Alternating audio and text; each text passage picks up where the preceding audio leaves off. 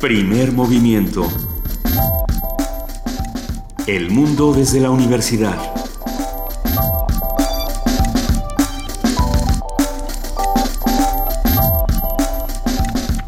Muy buenos días a todos los que nos están escuchando aquí en el 96.1 de FM Radio UNAM. Son las 7 de la mañana con dos minutos de este jueves 17. Ya jueves. Ya es jueves. 17 de marzo. Y bueno, estamos arrancando primer movimiento, querido Benito Taibo, buenos días. Querida Luisa Iglesias, así es, estamos arrancando primer movimiento y está con nosotros, como todos los días, nuestra compañera, amiga, jefa de información, Juana Inés de ESA. Bienvenida, querida. ¿Cómo están? Buenos días. Todo perfecto. Todo perfecto. Bueno, continúa la contingencia. Exacto.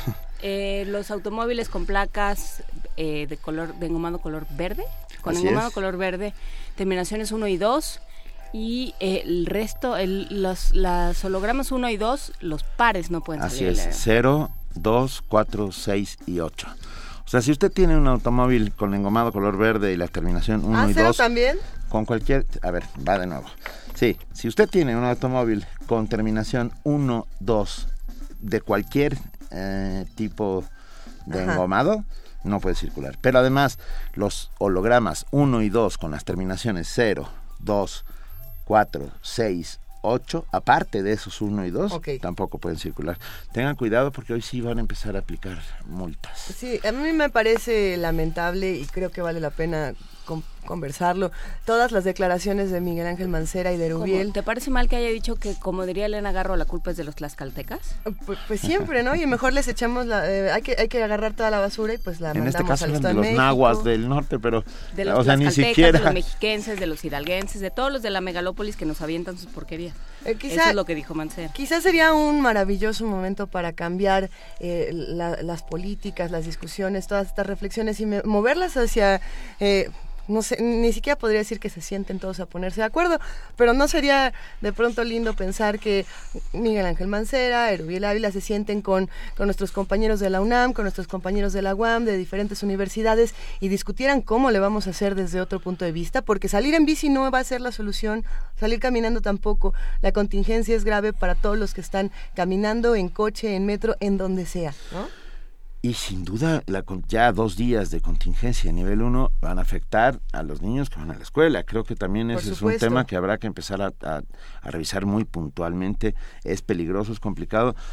Bueno, ¿qué les puedo decir? Este, estamos en un momento francamente complicado. Antes de que llegara esta contingencia, eh, se decía, se hablaba del tiempo que puede uno tener los puntos de ozono al día. ¿Recuerdan esta conversación que tuvimos donde se decía algo así como, son, me parece, 100 puntos de ozono que tienes que tener una hora diaria? Y, y en la Ciudad de México, por ejemplo, esto fue durante 200 días, todo el día. E, eso, eso es algo que también se debería discutir. La contingencia llega hasta ahora, pero quizás te esté llegando tarde.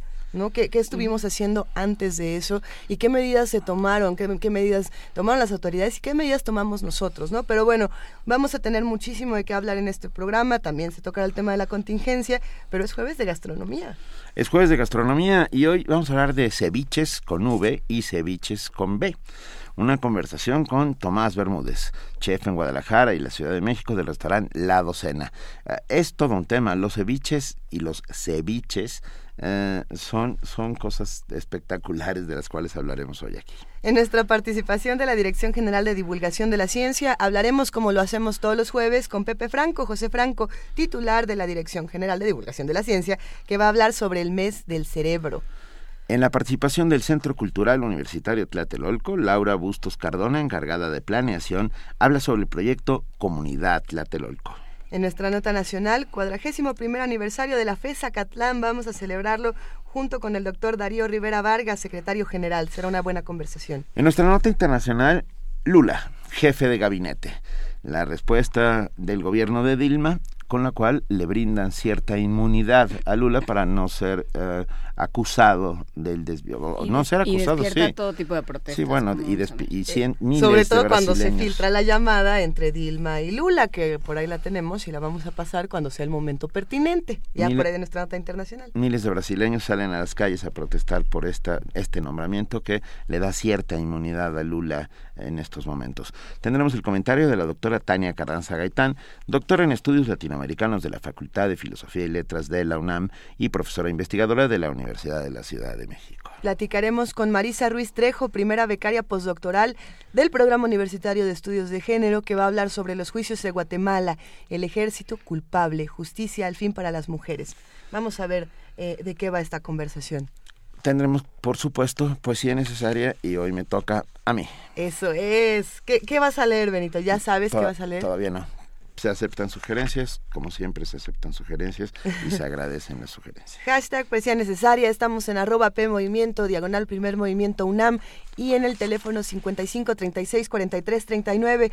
Es jueves, ustedes lo saben, es nuestra sección de mundos posibles, donde el doctor Alberto Betancourt, doctor en historia, profesor de la Facultad de Filosofía y Letras de la UNAM y coordinador del Observatorio del G20 de la misma facultad, va a hablar sobre Macri, Obama y el movimiento popular. Si nos quitan los sueños, no los dejaremos dormir. Terminaremos este primer movimiento de jueves, de este jueves 17 de marzo, con la participación del Programa Universitario de Derechos Humanos.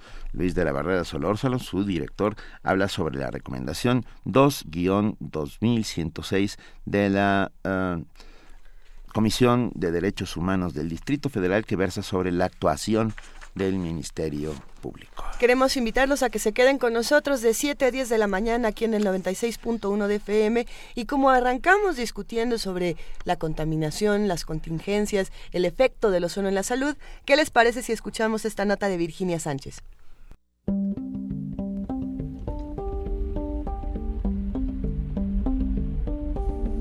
Uno de los mayores problemas ambientales en las grandes ciudades del mundo está asociado al impacto del cambio climático que ha agudizado el calentamiento global.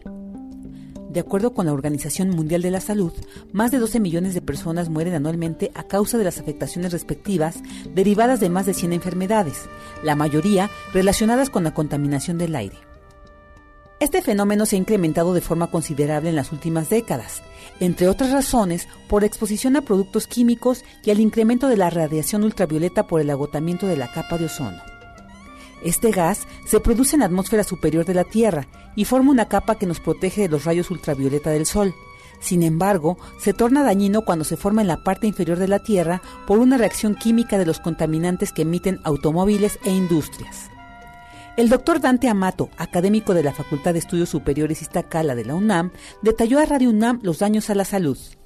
Cuando se genera ozono a nivel del suelo es muy dañino porque se producen reacciones de oxidación que pueden dañar las células del aparato respiratorio en las mucosas del aparato respiratorio y en la mucosa de los ojos produce sequedad, irritación y molestias. Hay también indicios de que puede producir enfermedades cardiovasculares. Esta semana, el gobierno de la Ciudad de México decretó contingencia ambiental ante los altos niveles de ozono, por lo que más de 600.000 vehículos no circularon. La medida buscaba paliar la crisis, pues el 80% del gas proviene de los automóviles. Pero además de reducir la circulación vehicular, el doctor Amate sugiere otras medidas preventivas.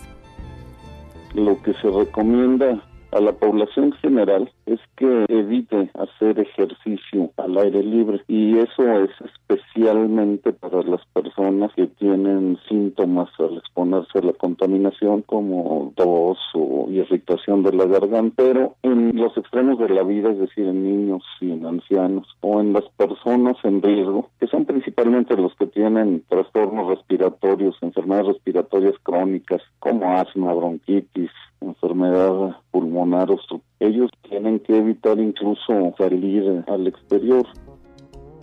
Se prevé que entre las afectaciones que causa el gas, en los próximos días se incremente la demanda de atención médica. Si usted presenta un cuadro de ojos llorosos, tos, asma, conjuntivitis u otros síntomas relacionados con las vías respiratorias, es probable que el origen se encuentre en la contaminación que nos aqueja, por lo que le sugerimos acudir de inmediato con su médico. Para Radio UNAM, Virginia Sánchez.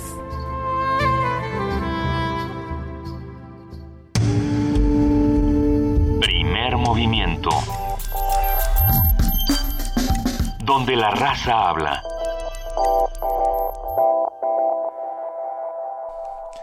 Siete de la mañana, 11 minutos. Les recordamos una vez más que hay contingencia ambiental fase 1 y que hoy no circulan los vehículos con engomado verde de ningún holograma con la terminación de placas 1 y 2 y tampoco los pares de eh, terminación de holograma 1 y 2. Así es. Eh, 3 y 4 no, eso no, aplica. A ver, lo que quiero decir es... Ya se está complicando mucho. No, no, circula. Mejor que nadie circule, pero... En, engomado verde, placas 1 y 2, no circula ninguno, ningún automóvil. Y además, no circulan los que tengan holograma del número 1 o del número 2 con 0, 1, 2, 4, 6, 8, todos ellos. Y todos ellos. Eh, mientras seguimos discutiendo aquí quiénes circulan, quiénes no circulan, y los invitamos a que no circulen si pueden evitarlo. No, no, evítenlo. ¿Por qué no escuchamos una cápsula que tenemos preparada para todos? Porque tenemos una cap es una cápsula muy especial para niños.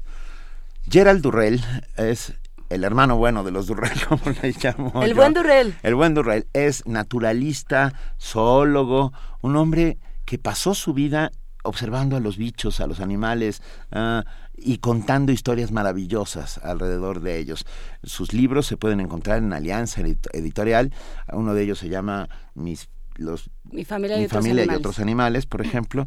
Y es una verdadera maravilla. Somos muy fanáticos de Yael Durrell. ¿Y qué tenemos hoy, Juan Inés? Hoy vamos a escuchar, eh, lo que hace Yael Durrell es documentar todo lo que sucede a su alrededor. Eh, como él recuerda su infancia en la isla griega de Corfú. Y no solo documenta eh, a su familia, mi familia y otros animales, se llama el primer volumen, el segundo se llama Bichos y demás parientes, sino que documenta todo lo que se va encontrando tirado de panza en la isla, en los jardines y en la vegetación maravillosa de la isla de Corfú. Y, eh, y aquí es en un momento en el que después de la lluvia está con su perro Roger y se encuentra con los caracoles.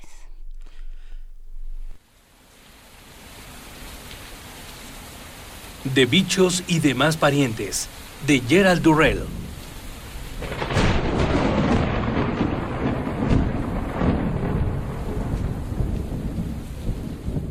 Un día tuvimos una de aquellas tormentas repentinas en las que el cielo se ponía azul negro y los rayos dibujaban sobre él filigranas de plata. Después llegó la lluvia en goterones gruesos y pesados, calientes como la sangre. Cuando pasó la tormenta, el cielo quedó lavado hasta el color azul claro de un huevo de acentor y la tierra mojada exhalaba aromas suculentos, casi gastronómicos, como de bizcocho de frutas o pastel de pasas. Y los troncos de olivo despedían vapor al secarse al sol y parecía que cada tronco ardía.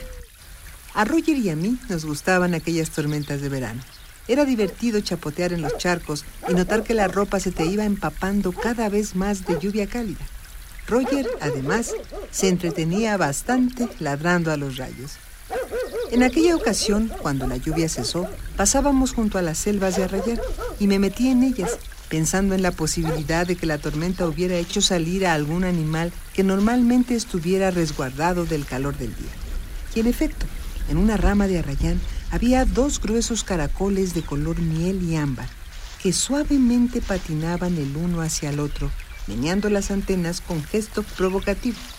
Yo sabía que lo normal era que pasaban lo más caluroso del verano en estado de estivación. Se adherían a una rama conveniente, hacían una delgada puerta como de papel para tapar la boca de la concha y se replegaban a lo más profundo de sus circunvoluciones, protegiendo así la humedad de su cuerpo del calor abrasador del sol. Obviamente aquella tormenta súbita les había despertado y les había puesto alegres y románticos. Observé que se acercaban hasta tocarse con las antenas. Entonces se detuvieron y estuvieron largo rato mirándose muy serios a los ojos. Luego uno cambió ligeramente de posición para poder pasar junto al otro. Cuando ya estaba al lado de él, ocurrió una cosa que me hizo dudar de mis propios ojos. De su costado y casi simultáneamente del costado del otro caracol salieron disparados sendos a modo de darditos blancos, frágiles y diminutos, uno cada uno a un fino cordel del mismo color. El dardo del caracol 1 se hundió en el costado del caracol 2 y desapareció. Y el dardo del caracol 2 hizo lo propio con el caracol 1. Quedaron pues en paralelo, enlazados por dos cordelitos blancos, como dos curiosos veleros amarrados uno al otro. Eso en sí ya era asombroso, pero aún faltaban cosas más raras. Los cordeles parecían acortarse poco a poco, aproximando entre sí a los caracoles. Mirándoles desde tan cerca que casi les tocaba con la nariz, llegué a la portentosa conclusión de que cada caracol estaba recogiendo su cuerda mediante algún increíble mecanismo interno, atrayendo de esa manera al otro hasta que los dos quedaron fuertemente apretados. Yo sabía que debían estar apareándose, pero sus cuerpos se habían amalgamado de tal forma que no pude ver en qué consistía exactamente el acto. Permanecieron estáticamente unidos durante un cuarto de hora y luego, sin siquiera despedirse ni darse las gracias, se alejaron deslizándose en direcciones opuestas, sin que en ninguno de los dos se advirtiera indicio alguno de dardos o cordeles, ni la menor muestra de contento por haber dado feliz culminación a su idilio.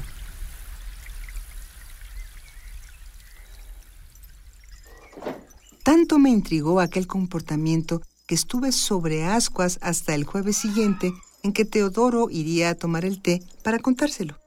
Teodoro me escuchó basculando sobre las puntas de los pies y asintiendo gravemente a mi gráfica descripción de la escena que había presenciado. ajá, sí.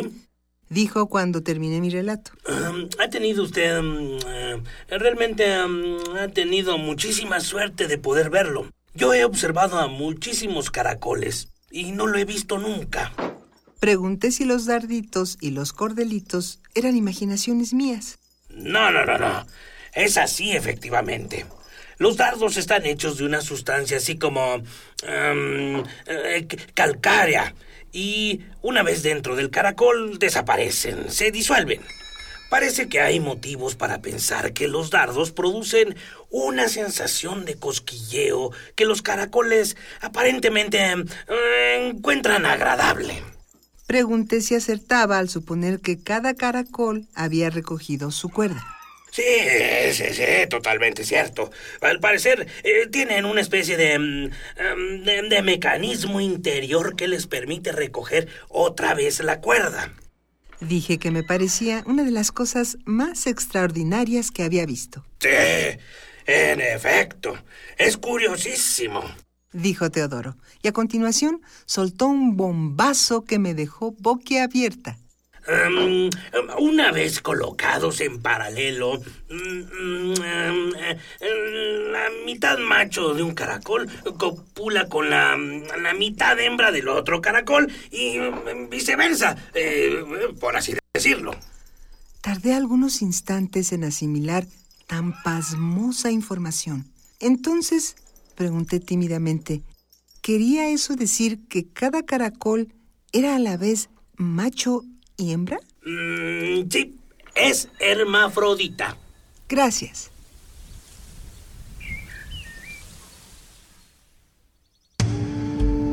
Primer movimiento.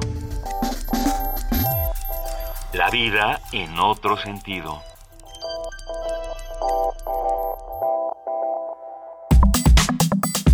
Jueves gastronómico. 7 de la mañana, 20 minutos y vamos, a, hablar de otro uso del caracol. De otro, otros ¿Para qué se aparean los caracoles? Caracol. ¿Qué pasó con los caracoles de Adurel? Está usted a punto de averiguarlo. En todos los países latinoamericanos se puede encontrar un platillo ligero, refrescante y de muy buen sabor. Nos referimos al ceviche. El ceviche es un plato de pescado o marisco marinado en una salsa de base cítrica que ayuda a la cocción y generalmente condimentado con ajo, cebolla, cilantro, tomate, mango, pepino, montones de cosas. La receta es diferente de un país a otro. En México tenemos algunas variedades, por ejemplo, el ceviche acapulqueño, el jalisciense con pescado y carne molida, el del sur de Veracruz preparado con cilantro, salsa catsup, salsa picante, jugo de limón. Eh, el aguachile no entra dentro de los ceviches, ¿verdad? No. No, lo podemos incluir. Bueno, sí, Nada más por mencionarlo pero para no, que no, se haga agua la Para efectos prácticos, yo creo que sí, ¿eh? Yo creo que sí podría ser un aguachile, un tipo, una suerte de ceviche. Ahora lo sabremos. Incluso en el Perú el ceviche es oficialmente reconocido como Patrimonio Cultural de la Nación. Para conversar sobre las distintas clases de ceviche y cómo cambian las recetas e ingredientes de una región a otra, tenemos en la línea a Tomás Bermúdez, chef en Guadalajara y la Ciudad de México del restaurante La Docena. Muy buenos días, Tomás, ¿cómo estás? Hola, muy buenos días, muy bien, muchísimas gracias. Aquí empezando el día tempranito y con todas las ganas. Venga, nos parece muy bien. ¿Estás en México o en Guadalajara en este momento? Exactamente, estoy caminando por la calle Ciudad de México, por la Roma Norte. Venga, a ver, ¿qué define a un ceviche? ¿Qué define un ceviche? Mira, un ceviche lo define, define con pequeños pedazos de cosas, marinado con un ácido o con un cítrico para poderlo consumir después. Puede ser al momento o puede ser conservado. Igual acompañado con ciertos vegetales sí. y también con algún picante. Digo, depende también de la de la región de, de donde se está hablando el ceviche. Si, si tomamos estos elementos en cuenta, entonces, ¿el aguachile sí es un ceviche o no es un ceviche? Por supuesto, es un producto del mar que está marinado con un cítrico, vaya, con un limón, pero se le da un sabor especial con pepino, cebolla y también con picante, depende también de la zona. Hay lugares donde se hace con chile pepino, hay lugares donde se hace con chile serrano. Digo, el aguachile, claro que es un ceviche.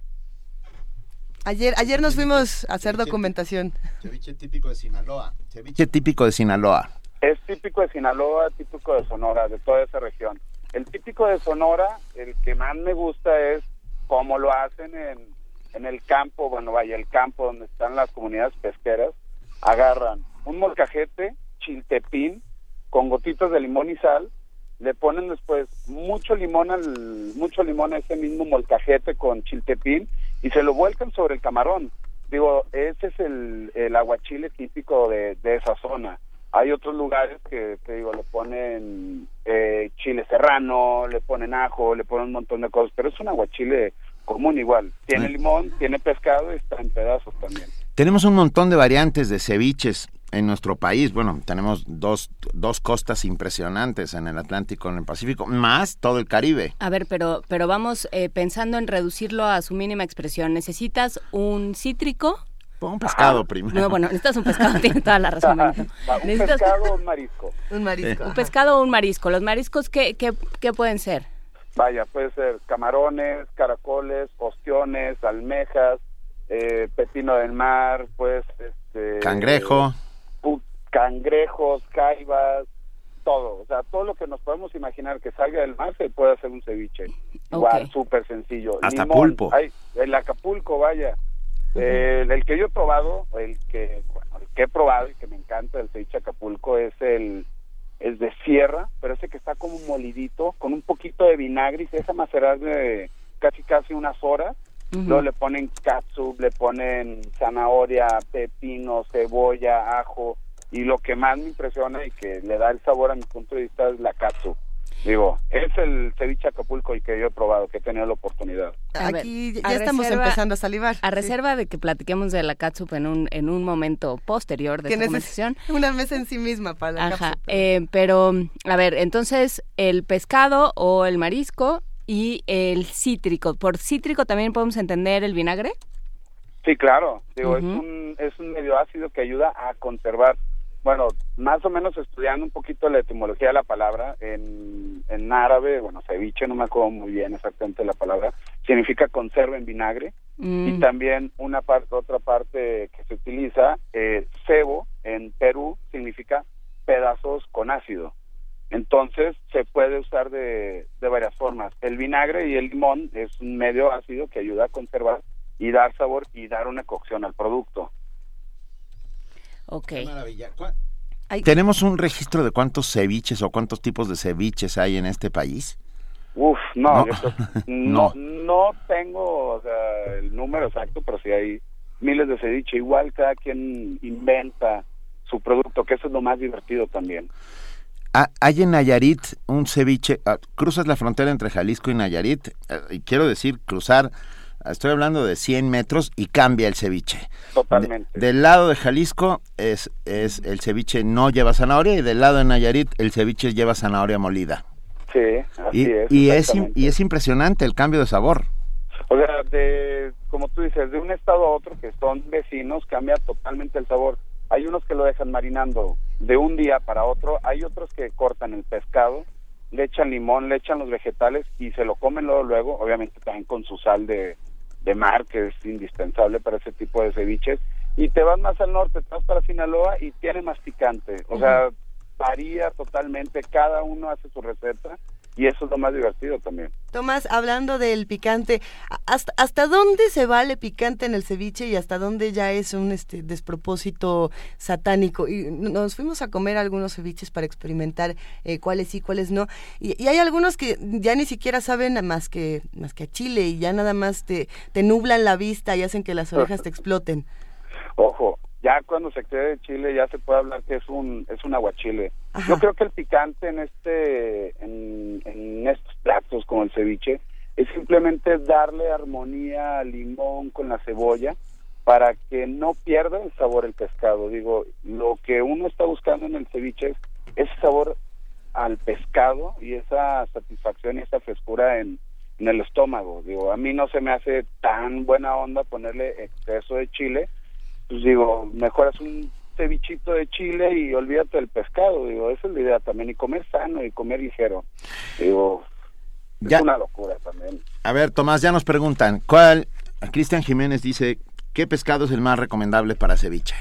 A mí me gusta muchísimo la curvina, la curvina amarilla que está en la costa de Jalisco, Sonora, Sinaloa, toda esa región, para mí es la mejor porque tiene un nivel de grasa impresionante, cuando le pones limón genera ese famosísimo jugo que se llama leche de tigre, mm. que le da ese saborcito tan especial y esa cremosidad al, al producto. Para mí la curvina es la mejor. El dorado no está mal, ¿eh? No, bueno, el dorado también es increíble, pero tiene otro sabor. El dorado carece de saborcito y por eso se me hace más diferente. a mi punto de vista, la curvina es el mejor pescado para echarle limón. Fíjate, ¿y se encuentra curvina en la Ciudad de México? Sí, claro, se encuentra. No, bueno, es que a veces... ¿por qué, no, ¿Por qué no hacemos una suerte de recorrido desde dónde podemos ir a comprar la, mejor curvina, cómo la preparamos? Como, como si fuera una, una fantasía radiofónica, Tomás, donde nos cuentas cómo, cómo nos preparas un gran ceviche. Ah, perfecto. Mira, usualmente vamos a hablar un poco de posiciones geográficas a mí me gusta mucho el pescado que sale de la costa del Pacífico, sobre todo para comerlo más, o sea, sobre todo crudo. El mercado del mar de Guadalajara para mí se me hace uno de los mercados del mar más espectaculares y especiales de toda la República. Pero también puedes ir a comprar aquí tu pescado el mercado de la Viga, que no le pide nada tampoco al mercado de, de Guadalajara. Obviamente yendo a lugares en específico y también para saber y tener entendido la frescura del producto, porque el producto es muy básico para un ceviche. Digo, el pescado fresco, limón y punto. Pescado congelado para un ceviche ya es una mm. ya se pierde un poquito la conciencia de lo que es un ceviche bueno. Vaya, ¿cómo haría cómo es mi recorrido de un ceviche? Digo, tengo la suerte que me llega mi pescado todos los días al restaurante aquí en Ciudad de México o en Guadalajara que tengo el mercado del mar ahí cerca. Se corta el pescado simplemente, se le saca la piel, se le usualmente llega con escamas y todo, nosotros nos llegan los pescados enteros, lo cortamos en trozos pequeños, más o menos de medio centímetro, lo marinamos con limón sin semilla y sal, siempre básico, y lo dejamos tres minutitos ahí. En el restaurante le ponemos cebolla morada, tomate, un poquitito de chile serrano y aceite de oliva para darle como que esa emulsión. Al final de todo eso, se le vuelve, se le pone su mismo jugo en el plato y se le pone un montón de cilantro arriba y lo acompañamos con tostada. Bueno. No, ya, ya, podemos más yo estoy salivando. Qué, bueno, qué importante lo que acabas de decir, dejar solamente marinar durante tres minutos, porque hay personas que dejan el pescado, Sí, el pescado en el limón hasta que casi se deshace. se entepacha, como ¿Eh? dicen en mi casa. Que se entepacha, como dicen en casa de Juana Inés. Sí, que ya medio se siente hasta calda un poquito la lengua y cosas así.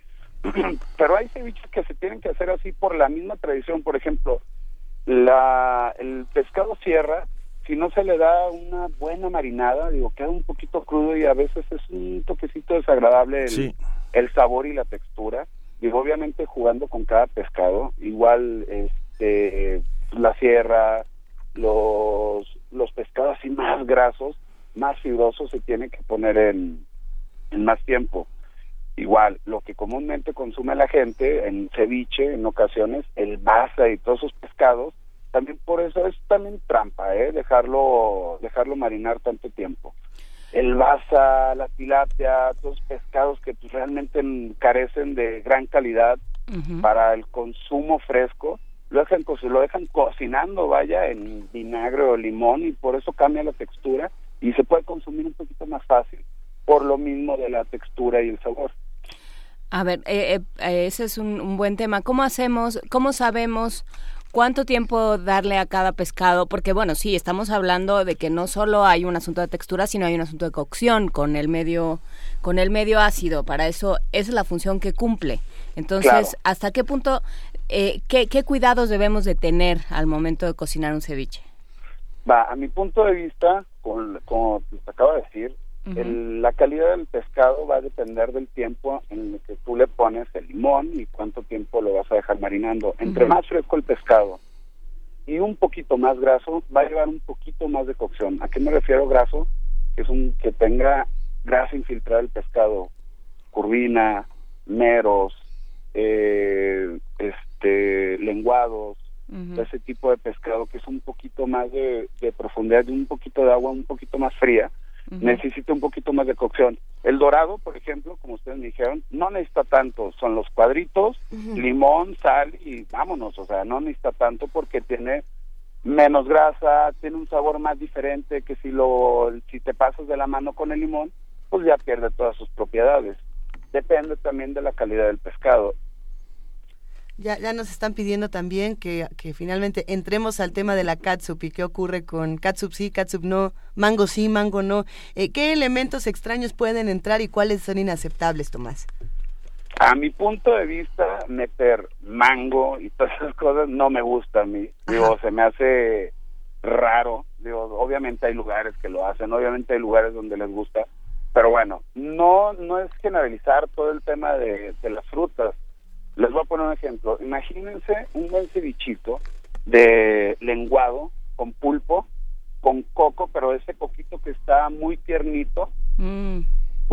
yo, o sea, yo me vuelvo loco. pero ahora imagínenselo con mango, o sea, pierde el sabor el pescado, le gana el sabor, tiene un toque dulce raro, sí va a ser como que medio... ¿No pasa lo mismo con la catsup? ¿No, no, gana todo el sabor de la catsup? Ahí sí, ahí sí yo estoy de acuerdo en ponerle catsup a los ceviches me gusta.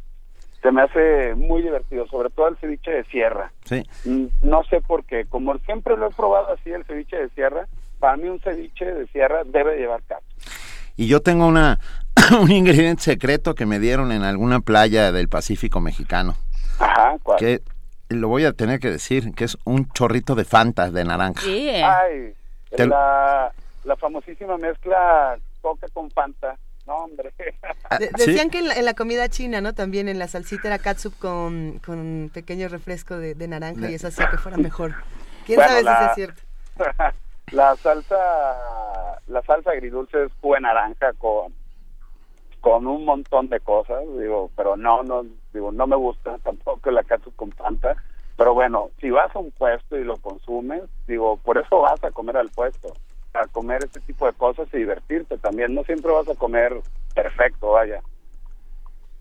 No, bueno, y, cada, cada puesto tiene sus secretos, ¿no? También.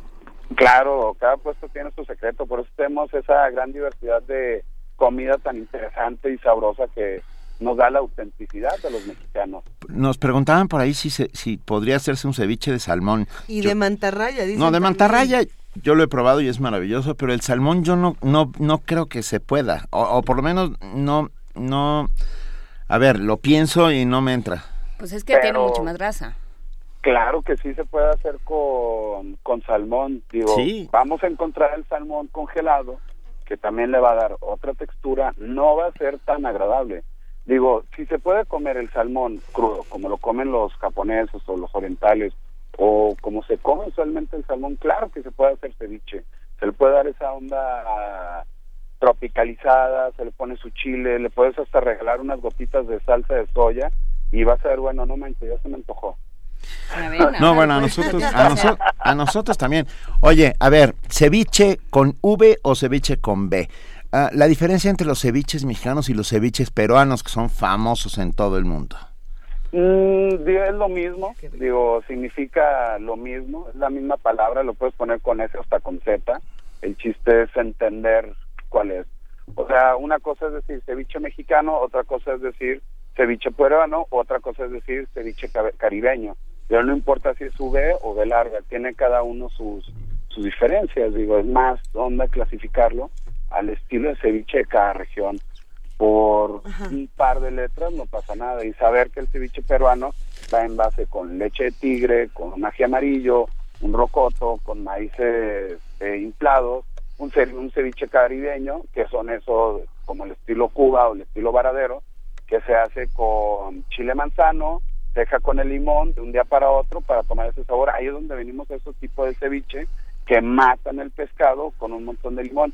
Y el ceviche mexicano que también viene de las dos formas, se come crudo, prácticamente el pescado, o se deja marinando o algunas veces se pocha en agua con vinagre y sal, con una pequeña salmuera que da gran sabor también. Ya nos preguntan, a ver, por lo pronto, Ana García Sepúlveda que dice ceviche de sierra con pepino y jengibre. Fíjate, meterle, jengibre es meterle jengibre es una idea bastante buena, ¿no? No, hombre, es increíble. Siempre con darle más frescura al producto te aporta más sabor y te aporta también más onda al plato que tú vayas haciendo. O sea, no nomás el, el ceviche de pescado, se puede hacer hasta vegetales. Ceviche de ceviche de champiñones, ceviches de tomates, aguachiles de coliflor, aguachile de todo lo que te puedas imaginar, digo, no es limitarse, es ponerle también lo que quieras, pero bueno, si ya si le pones carne, pues ya no deja de ser una onda de ceviche, una onda fresca, la onda del ceviche es que sea fresco, claro. que sea rico. Mario Mora nos dice que en Perú le ponen maíz, eh, choclo a los ceviches, y nos pregunta R. Guillermo, te pregunta, ¿el chispachole es un tipo de ceviche?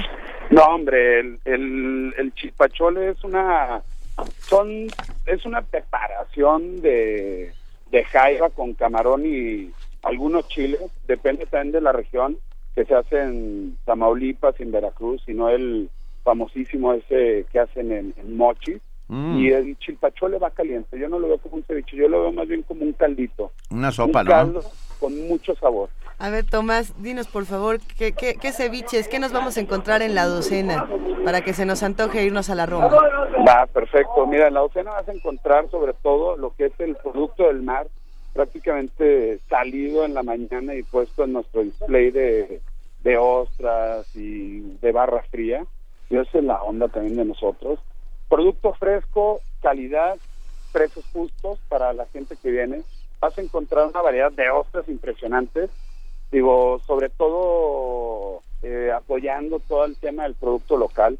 Todas las otras que tenemos son del Pacífico mexicano, no tenemos del Golfo aún, todavía no tenemos esa gran investigación porque nosotros venimos de la parte del Pacífico. Vamos, vas a encontrar opciones de San Blas, opción de piedra de Sinaloa y de La Paz, vas, vas a encontrar como seis o siete diferentes variedades de opciones de toda la baja, sobre todo de eh, Vaya Falsa, de Punta Breojos, de Guerrero Negro, de un montón de lugares. Aparte de las otras vas a encontrar camarones frescos, aguachiles, aguachile verde y luego un aguachile naranja que hacemos, que es a base de habanero con jugo de naranja y limón. De los que te dejan ciego. Perdón. De los que te dejan fíjate, ciego. Fíjate que encontramos esa esa armonía entre el habanero, y el jugo de naranja. a ese le ponemos también jengibre y vinagre entonces es armonioso el sabor, es un toque dulce, picante, medio interesantón, no te deja ciego. Ah, la idea también de nuestro lugar es que vayas a probar el producto, que vayas a experimentar ese, esos sabores frescos, esos sabores del día y lo, lo puedas identificar. No cubrirlo un producto con otra cosa porque lo tengas que cubrir. Esa es nuestra idea también del restaurante. Vas a encontrar tostadas de jaiba, tostadas de atún de aleta azul, que lo traemos de Ensenada, vas a encontrar tostadas de pulpo, vas a encontrar un ceviche, el ceviche estilo Perú que le pusimos nosotros, por la misma onda de que el pescado va en cubos grandes y va solo con limón, no va tan cocinado, eso lo hacemos de curvina, por eso hago mucho el hincapié en la curvina, porque me gusta mucho. Este, vas a encontrar también en la docena una parrilla donde vamos a cocinar sin fin de producto del mar. Lo vamos a poner con preparaciones súper sencillas, súper básicas para todo, sobre todo proteger el producto de su calidad, porque nos esforzamos por tener la mejor calidad.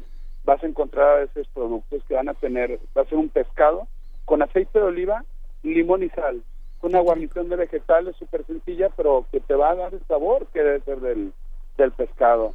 Esa es la onda más o menos de la docena.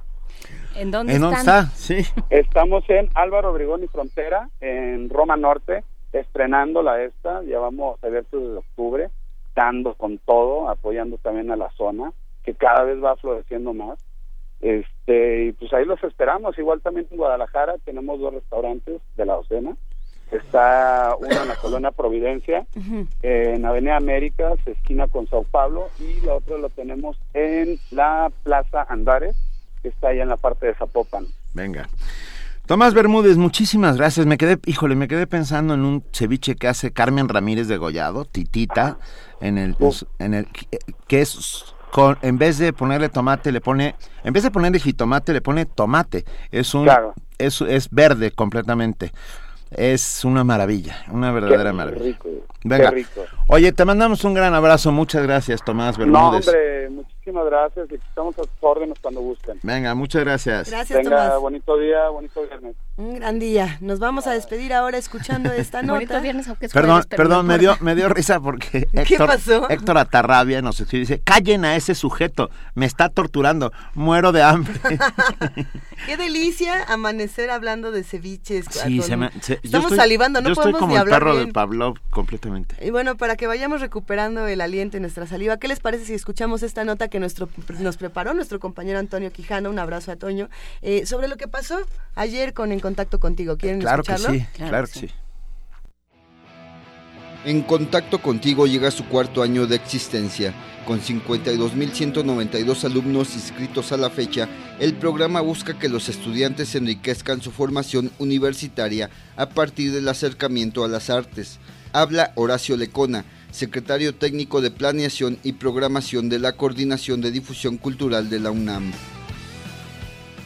Puede ser desde simplemente asistiendo a una función, acompañado por alguien que él elija, que tengan esa posibilidad de vivir esa experiencia, pero además, para aquellos que tengan interés, poderlo explorar de manera más profunda, tomando algún taller, una clase, residencias de los artistas que han estado en las escuelas, porque sabemos que el contacto con la cultura para los estudiantes no es un asunto accesorio ni ornamental, mucho menos. Se trata más bien de que ellos vean el mundo a través del arte y la cultura. María Teresa Uriarte, coordinadora de difusión cultural, destacó que en sus tres años el programa ha promovido 5.430 eventos culturales, además de 430 actividades artísticas celebradas en los planteles de la UNAM. De verdad nos llena de orgullo ver que hay muchos rostros nuevos de alumnos que se han sumado en contacto contigo y que ayudándonos a cumplir con nuestro objetivo están haciendo efectivo su derecho universal de acceso a la cultura. Reunidos en el Centro Cultural Universitario Tlatelolco, alumnos de la UNAM que han disfrutado esta experiencia dieron su testimonio a Radio UNAM. Hablan Adrián Ruiz, de la Facultad de Ingeniería, Angélica García, de la Facultad de Derecho, y Carlos Josep, de la Preparatoria número 5, respectivamente. Me ha cambiado mucho en mi forma de pensar, en mi forma de apreciar las cosas. En lo particular, yo disfruto mucho ir a la OFUNAM. Es mi equipo, así como mucha gente va a los estadios. Yo voy siempre a la sala Nezahualcóyotl. Es algo que no voy a olvidar de mi estancia en la universidad. Eh, bueno, primero que nada es una oportunidad muy grande para asistir a muchas cosas, o sea, conocer sobre todo, eso es el programa para mí. Y segundo, también para no solo conocer a otras actividades, sino conocer a más personas, eh, abrirnos el panorama en general. Yo creo que a veces, como bien lo mencionaron muchos compañeros, parece que todo es tan distante hasta que asistimos por primera vez. Yo no era aficionado ni de cerca a muchos tipos de eventos culturales. Siempre pensaba que un concierto de música clásica o alguna obra de teatro venía a mi mente lo caro y difícil que llegaba a resultar asistir a estos eventos. Simplemente pensaba que esas cosas no estaban a mi alcance. Todavía recuerdo la primera vez que visité la sala en Nezahualcóyotl. No me sentía cómodo, pues tenía la idea de que la gente que asistía a estos eventos era muy distinta a mí. Orgullosamente lo digo hoy, no se puede estar más equivocado. Quien diga que la música le parece aburrida o el, teatro exagerado, lo reto a asistir a un evento. Para Radio UNAM, Antonio Quijano. Movimiento. Donde la raza habla. 7 de la mañana, 46 minutos. Si quieren más información sobre En Contacto Contigo, hay una página web www.encontactocontigo.unam.mx. Muchas gracias a todos los compañeros que hacen posible En Contacto Contigo porque verdaderamente es es tan disfrutable estar en todos estos eventos, eh, conocer a tantos jóvenes que están eh, ansiosos de consumir cultura, de comérsela, de embarrársela, de hacer tanta cosa con el conocimiento. Que, qué bueno que existen programas como estos. Pero bueno, eh, qué bueno también que existe la Dirección General de Divulgación de la Ciencia de la UNAM y qué bueno que existe Pepe Franco, su titular. buenos días, Pepe, ¿cómo estás? Muy buenos días, Luisa. Un placer saludarte. Buenos días, Benito. Buenos días, Juan Inés. Buenos, días, Pepe. buenos días, Pepe. Buenos días, ¿Cómo estás, Pepe? ¿Cómo va todo? El mes del cerebro. Qué gusto platicar con ustedes. Gracias, Pepe. Oiga, no, este, padrísimo, padrísimo. Ya viene, vamos a tener una, una semana de vacaciones, pero hay cosas padricísimas en el Museo Universo. El, eh, hay una semana que se hace en marzo, que es la Semana del Cerebro, y es una semana que se ha arraigado en muchos países eh, eh, del mundo. De hecho, hay pues, como 100 países o más que celebran de, de, manera simultánea en marzo una semana del cerebro. En, en Universum pensamos que una semana no es suficiente porque hay temas temas fascinantes asociados con el funcionamiento del cerebro y marzo lo hicimos el mes del cerebro. Marzo está dedicado al cerebro. Eh, el, digamos, las actividades de este, de este mes dedicado al, cerebro iniciaron desde el 11 de marzo, hace, hace un poquito menos de una semana, y van a terminar a finales, a finales de este mes.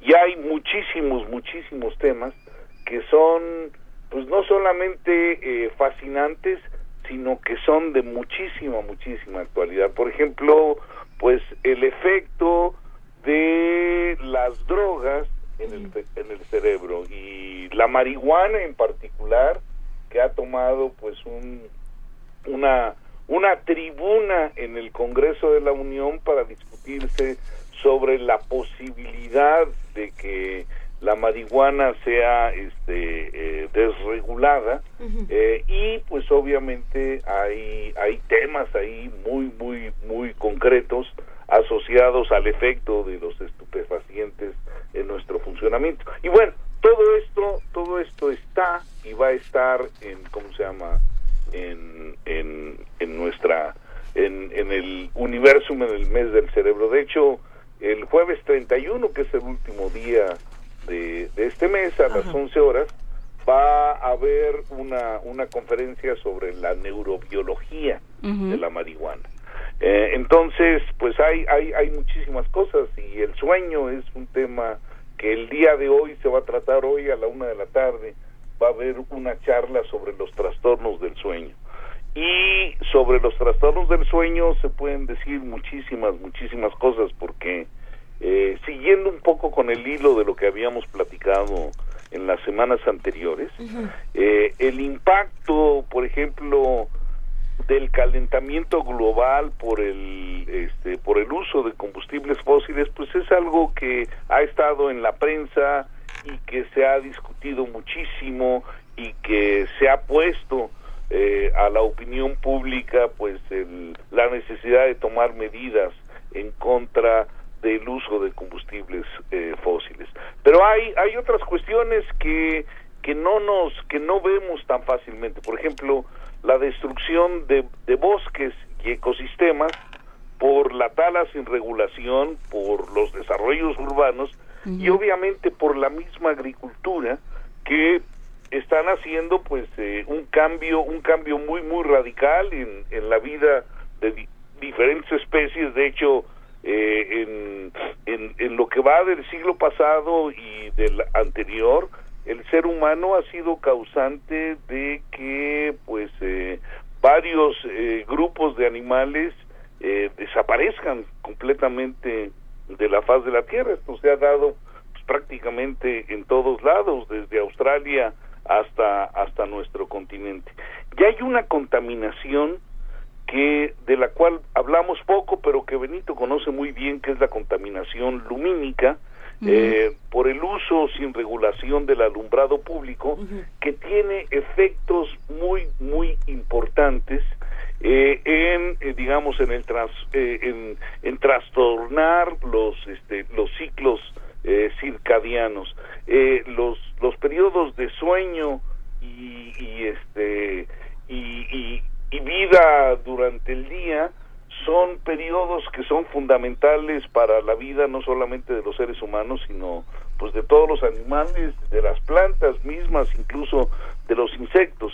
Eh, y, y, y, por ejemplo el tener una contaminación lumínica como la tenemos en la Ciudad de México pues trastoca muchísimo eh, el, eh, los ciclos en, en, en nosotros que vivimos aquí en la ciudad y, y también en los animales. Bien y todo dicen, esto, pues, va a ser tratado en, en, en esta charla el día de hoy a la, a la una de la tarde por el doctor Juan Humberto Medina Chávez, que va a hablar de los trastornos del sueño en los adultos mayores. Juan Humberto Medina Chávez es quien va a dar esta, esta Así plática. es. Valdrá, valdrá muchísimo la pena acercarnos. Eh, precisamente lo, que quería comentarte es algunos animales, como bien dices, que también alteran sus ciclos de sueño. En, en la Ciudad de México hay especies endémicas que se están agotando precisamente por eso, como, como el caso del cacomixcle. Así es.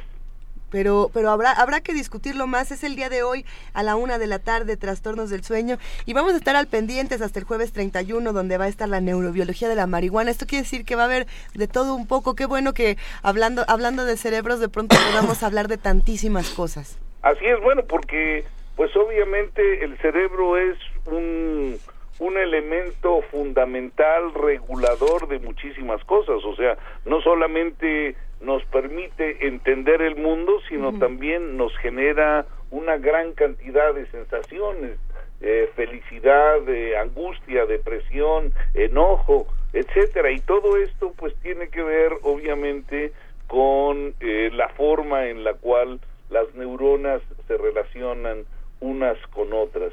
Entonces, bueno, pues el- la corteza cerebral es, es muy importante, pero hay toda otra serie de, de elementos que interaccionan con, con nuestras neuronas.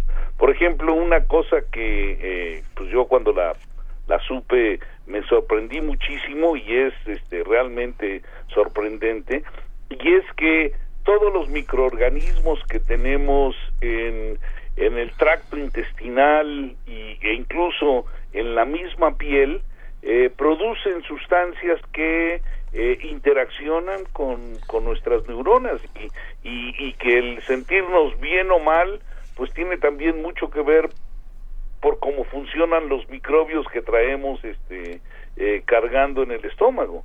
Eh, esta es una un área eh, que se ha desarrollado recientemente, bueno, ya tiene un rato que que había indicaciones de que había una interacción química entre las bacterias o y, bueno los microorganismos que tenemos en, en, en el sistema digestivo y nuestro cerebro, pero recientemente a todo esto se le ha llamado el microbioma y la función del microbioma en nuestra en nuestra salud, este, ¡pum! de repente aparece como algo muy muy sorprendente. Hay más microbios que son benéficos para nuestra vida que los que nos producen enfermedades, por ejemplo. Ah, Y a nosotros, la verdad, Pepe, nos encanta te- que tener interacción con las neuronas de nuestros colaboradores.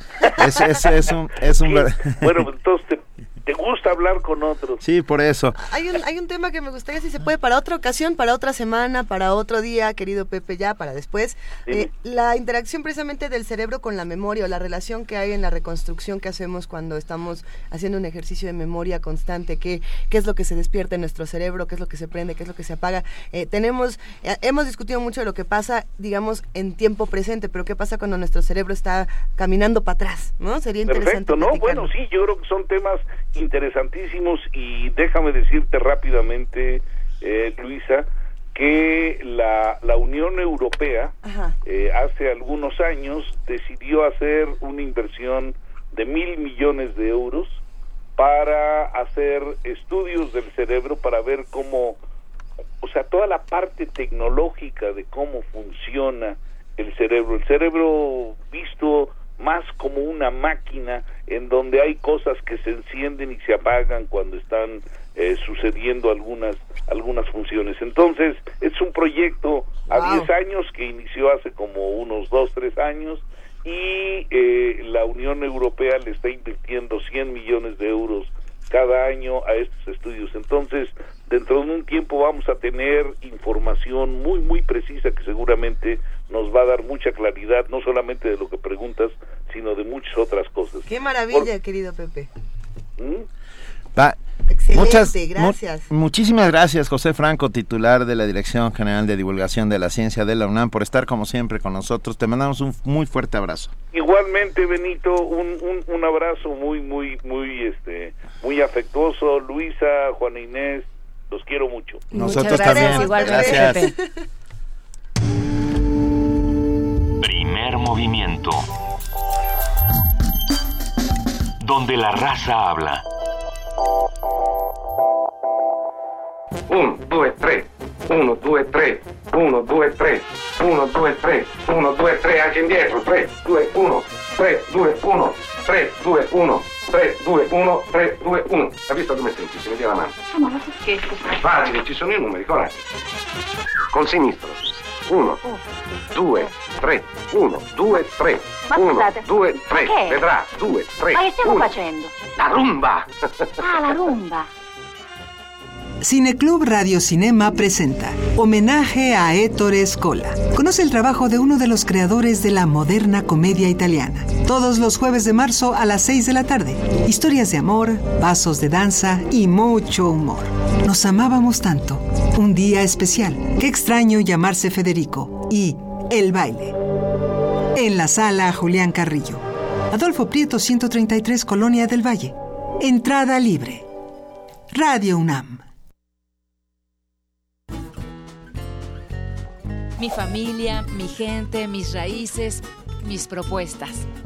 En la Ciudad de México residen nuestras historias y forjamos nuestras vidas.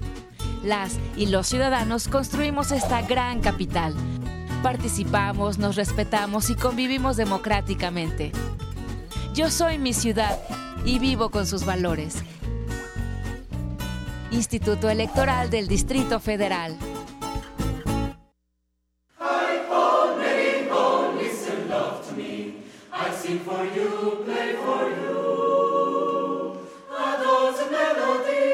Las mejores piezas del programa coral universitario presentadas en la sala Julián Carrillo.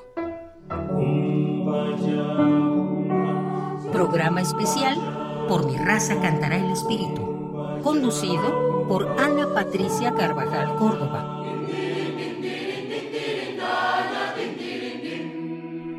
melodías de países como Inglaterra, China y México, entonadas por las voces de la UNAM.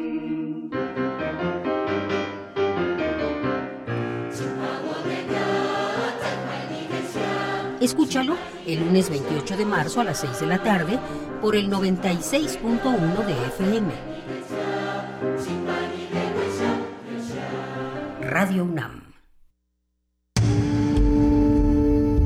Primer movimiento. Información azul y oro.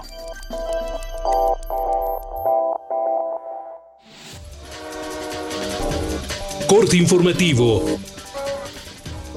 El insomnio es el trastorno más común de las enfermedades del dormir y lo padecen con mayor frecuencia las mujeres.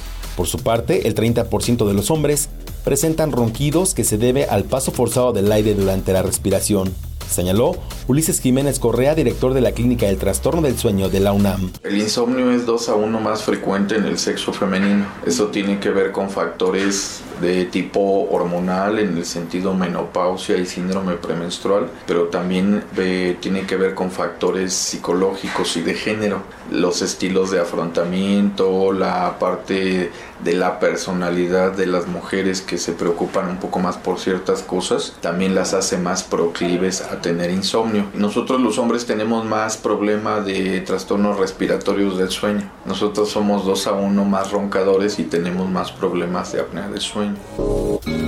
Roberto Campa, subsecretario de Derechos Humanos de Gobernación, se reunió con los padres de los cinco jóvenes desaparecidos en Tierra Blanca, de la Cruz el pasado 11 de enero. El funcionario les informó que detuvieron a cinco civiles más involucrados en la desaparición de sus hijos. Miguel Ángel Osorio Chong, secretario de Gobernación, dijo que la relación entre México y Estados Unidos no está afectada por discursos electorales. En una reunión con su homóloga estadounidense Dee Johnson, afirmó que el Estado mexicano está dispuesto a dialogar con la próxima administración de la Casa Blanca. La relación entre Estados Unidos y México está por encima de discursos, incluso de personas. Está consolidada hoy, como lo dijo el secretario Johnson, es sin duda la mejor relación en la historia entre ambos países. Y estoy, por supuesto, convencido de que nos toca a ambos países, a quien esté en cualquier momento en alguna responsabilidad, el preservar esta relación, eh, ya que al hacerlo, por supuesto, está protegiendo los derechos de los habitantes de Estados Unidos y de México. El Poder Judicial de la Federación informó que los dos jueces federales que llevan el proceso de extradición de Joaquín El Chapo Guzmán recibieron de los abogados del capo la documentación necesaria para determinar si procede el envío del narcotraficante a Estados Unidos. Andrés Manuel López Obrador, líder nacional de Morena, dijo que si existen problemas con el nuevo mensaje para radio y televisión, grabará un nuevo promocional donde informará acerca de la Casa Blanca del presidente. Agustín Carsten, gobernador del Banco de México, dijo a la Comisión de Hacienda de la Cámara de Diputados que la caída de inversión pública en infraestructura y el recorte al gasto gubernamental afectará al sector carretero. José Calzada, secretario de Agricultura, afirmó que el tema de los transgénicos está en manos de especialistas e investigadores y bajo esa óptica México tomará una decisión responsable. Berta Isabel Zúñiga, hija de la activista hondureña Berta Cáceres, asesinada el pasado 3 de marzo, denunció ante la ONU la falta de justicia y vulnerabilidad de la mujer en su país. Los motivos de su asesinato fueron su resistencia y su lucha. Este es un ejemplo de lo que puede implicar defender los derechos humanos y de los bienes comunes de la naturaleza. Luis Almagro, secretario general de la Organización de Estados Americanos, señaló que América Latina todavía tiene una tarea pendiente, garantizar la libertad de expresión de sus habitantes. Esos mismos valores no significan nada si no hacemos nuestra la prisión de cada preso político en el continente, sea estudiante o sea político de nombre y apellido y con reputación, y que han dado por los caminos de la gestión. Esto significa definitivamente la criminalización de la protesta y la intimidación de la disidencia. Hasta aquí el reporte, en hora más información. Primer movimiento. Donde todos rugen, el puma ronronea. Son las 8 de la mañana con 4 minutos y tenemos regalos. Sí, a ver. Bueno, el Día Internacional de la Ola Unipersonal. La ola unipersonal ¿A qué, consiste... ¿A qué se refieren con la ola unipersonal? que tenemos tres boletos individuales para una persona solamente, cada uno, para ir hoy en la noche a ver Pumas contra Deportivo Táchira a las 9 de la noche en el Estadio Olímpico Universitario. No es para una persona, es para una persona y todos los amigos potenciales que va a ser en el estadio, Benito. Esa, esa lógica de Juana Inés es buena. O sea, Haga un son amigo, boletos- es el Día exacto. Internacional de Haga su amigo en el estadio. Haga su amigo en el estadio, usted va y ahí seguro acabará siendo amigo de alguien. Tres boletos eh, que se tienen que ir el día de hoy. Esto Sí. quiere decir que sí tengan eh, la, la facilidad de poderse desplazar. de venir a recogerlos. De venirlos a recoger el día de hoy a Adolfo Prieto 133. Eh, ¿Cómo los damos? Uno por Twitter. Uno por Facebook y uno por teléfono. Y la pregunta que vamos a hacer es, ¿quiénes son los tres finalistas mexicanos de la Copa Libertadores? Son tres equipos que han quedado finalistas en la Copa Libertadores. Tres equipos mexicanos. Por más inverosímil que esto parezca. O sea, porque hay uno que de plano la gente dice, no, ¿cómo, cómo pudo ser? Aquí teníamos la discusión de si sí o si no. Bueno, es son una tres pista. Uno de ellos nadie esperaría que está ahí. Y no, no es el Unión de Curtidores. Ya no existe. No es el Zacatepec. Ni, ni el Tampico No, Madero. tampoco. A ver, Ni los 55 Correcaminos. 36 43 39, un boleto. Ah, arroba P Movimiento, otro boleto. Y Primer Movimiento en Facebook, otro boleto. Y la condición es que junto a quien se siente le diga, me dieron mis boletos los de primer movimiento. ¿Usted no escucha primer movimiento? Y así. Así, perfecto. Y así hacemos más. comunidad en el estadio. Exactamente. Que nos manden una postal sonora, por favor, todos los que ya se van a ganar estos tres boletos y los que se ganaron ya el día de ayer sus pases dobles, que todos nos manden una postal sonora de los gritos, de lo que, de lo que se encuentren por ahí a ver qué pasa. Perfecto. Nosotros seguimos aquí, vamos a escuchar otra cosa. ¿Qué vamos a escuchar en este momento? No, todavía no, todavía no. Vamos a escuchar una idea. Primer movimiento. Donde la raza habla. ah, ¿verdad? Aquí seguimos. A ver, tenemos ya la participación del Centro Cultural Universitario Tlatelolco y está en la línea con nosotros Laura Bustos Cardona, encargada de planeación, para hablarnos sobre un maravilloso proyecto que tienen ahí en el Centro Cultural llamado Comunidad Tlatelolco. Muy buenos días, Laura Bustos. Hola Benito, ¿cómo estás? Es- Juana Inés, hola Luisa. La verdad es que para quienes no se saquen los boletos, yo también les tengo una opción fantástica A que tiene que ver con actividades deportivas, aun cuando se sorprendan, ¿no? Que, que pasa esto también en Tlatelolco. En realidad el programa Comunidad Tlatelolco es un proyecto de investigación que tiene el propósito de conocer a nuestros vecinos de la unidad habitacional para recuperar una costumbre muy sana, que ustedes estarán de acuerdo conmigo, el diálogo cotidiano. Algo que parece simple, pero que hemos ido perdiendo porque el ritmo de la vida urbana nos rebasa. El objetivo de esta vinculación comunitaria partió de 2013, desde el año 2013, cuando nosotros, en el Centro Cultural, hicimos un equipo con la Escuela Nacional de Trabajo Social y juntos emprendimos esta línea de investigación que ha ido más allá del aula y de la cartelera cultural. ¿Qué es lo que hacemos? Nuestro proyecto más reciente, les hablo de- del año 2015, consistió en identificar a los grupos que se reúnen habitualmente en los espacios abiertos de la unidad habitacional, los andadores, las áreas verdes, con la intención de conocer las microcomunidades que por su manera de compartir el espacio público en días y horarios determinados inciden en el entorno vecinal. Así nos fuimos acercando a grupos ya muy conocidos en Tlatelolco que se dan cita para jugar frontón, para practicar gimnasia en barras y para hacer trucos y piruetas en patineta. Son tres grupos diferentes, claro. Ahora sabemos que estas pequeñas comunidades están integradas prácticamente por hombres de 14 a 30 años, en el caso de eh, la gimnasia, de 14 a 40 en el caso de las barras y de 14 a veces a 60 en el caso de frontón y los, los que practican skateboarding son muchachos un poco más jóvenes.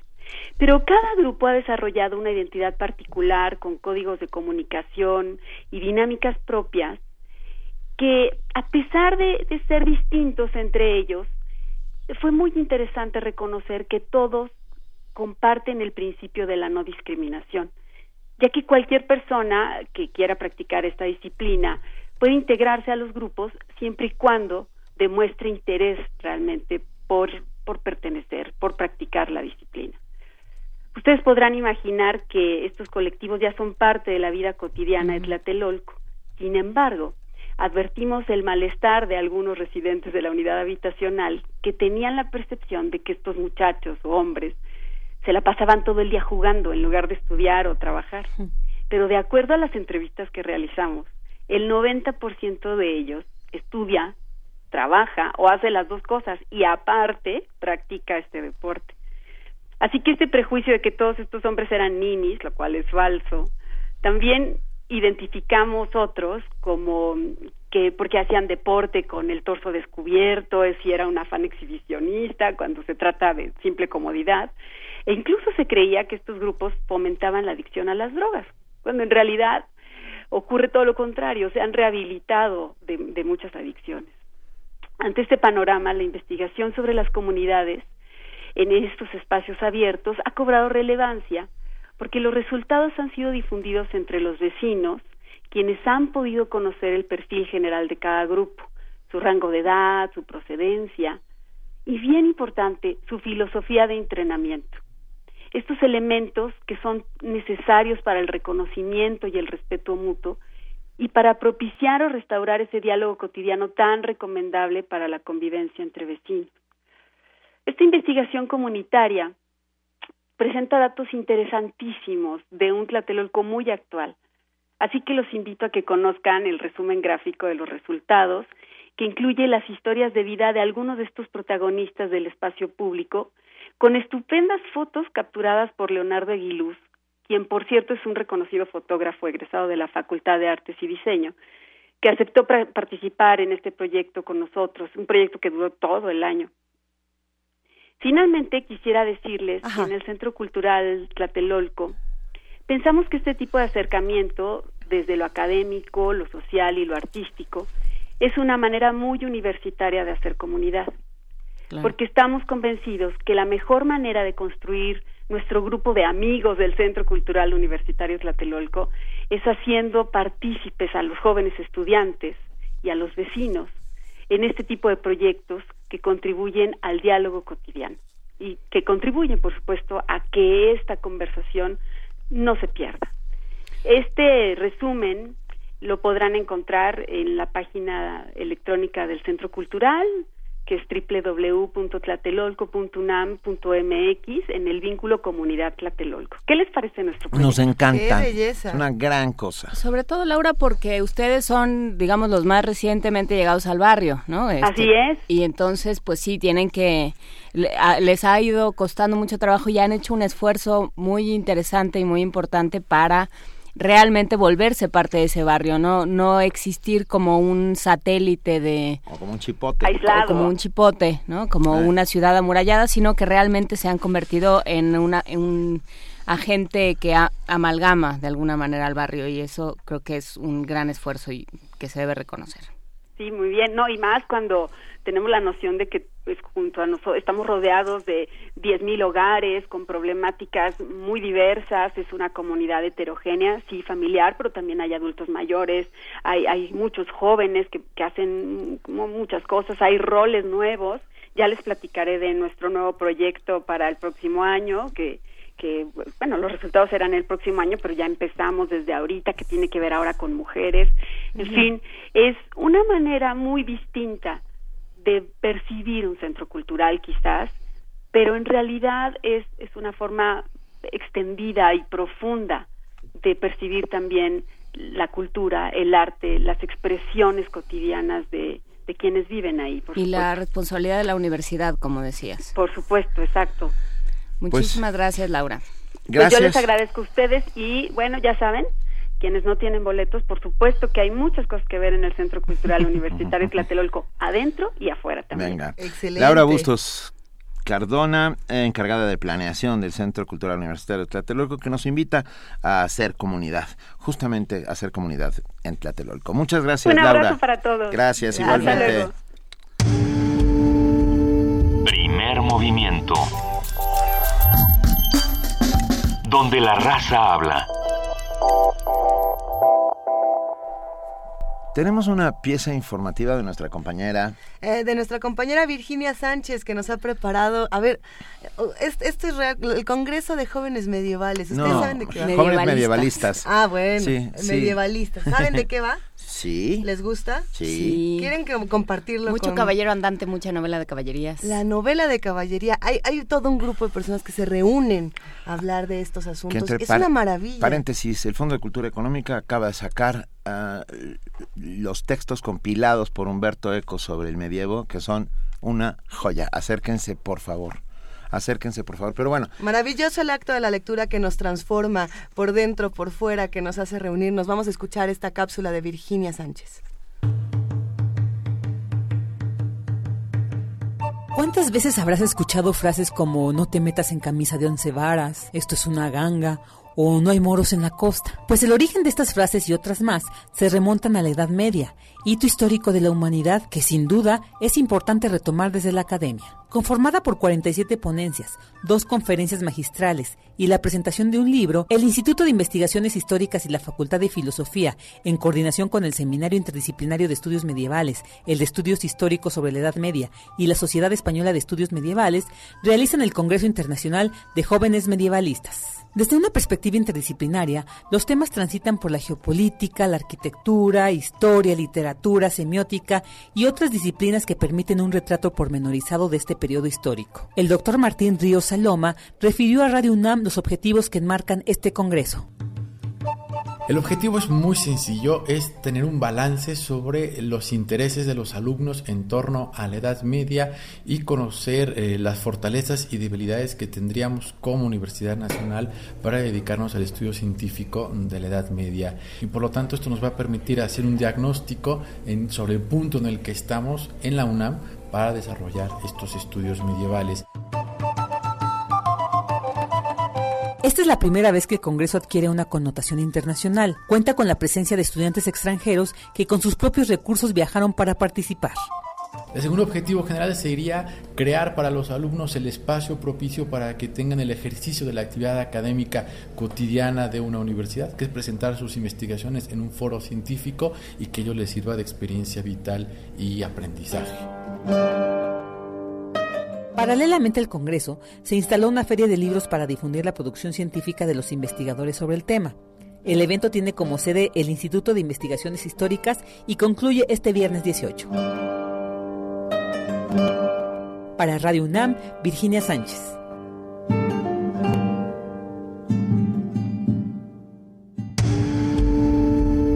Primer movimiento. Donde todos rugen el puma ronronea.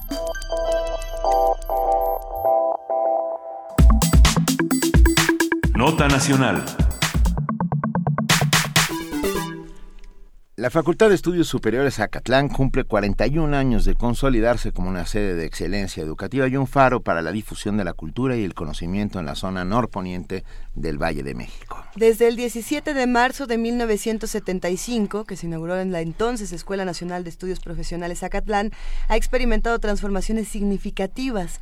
La más evidente fue la de su cambio de rango y denominación a Facultad de Estudios Superiores, que fue aprobada por el Consejo Universitario de la UNAM el 5 de marzo de 2000 debido a la consolidación académica y cultural alcanzada. Desde sus orígenes, Acatlán ha sido sede de diversas actividades artísticas que han acercado a la comunidad universitaria y a la de los lugares aledaños al campus con actividades que propician la reflexión y el análisis. Esta entidad académica poco a poco ha abierto espacios en los que diversas personalidades han compartido su visión de la vida, por lo que hoy el Centro Cultural Acatlán se ha consolidado como un faro de difusión de las diversas expresiones artísticas en la zona norponiente de la capital. Acatlán ha recibido escritores como Octavio Paz y Milán Kundera, entre muchísimos otros. Bueno, y hay que decir también que ellos tienen las charlas TEDx Acatlán que, que, que son maravillosas y que reúnen a públicos inmensos. Oscar de la Borbolla estuvo ahí. Oscar de la Borbolla ¿Tú estuviste ahí, Benito Taibo? Eh, yo no Una lo, maravilla. no lo decía por mí, pero... Pero es que se abren espacios interesantísimos en Acatlán. Sin lugar a dudas. Para conversar con nosotros y conmemorar orígenes y vocación de la FES Acatlán, nos acompaña el doctor Darío Rivera Vargas, su secretario general. Muy buenos días, doctor Rivero Vargas. Muy Rivera. Rivera Vargas. Muy buenos días y muchas gracias por la invitación. Nada, estamos muy contentos. A ver, ¿cuál es la vocación de la FES Acatlán? Bueno, la vocación de la FES Acatlán en primera instancia es formar eh, profesionistas, también investigadores, pero también contribuir a su formación integral en el ámbito de la cultura y también en, en el ámbito deportivo. Esto en, en apego a la misión que tiene nuestra universidad. Y desde, desde, desde esa óptica, ¿qué, ¿cuál es la comunidad a la que se está atendiendo? Porque, porque se abre para tanta gente. ¿Hacia dónde va?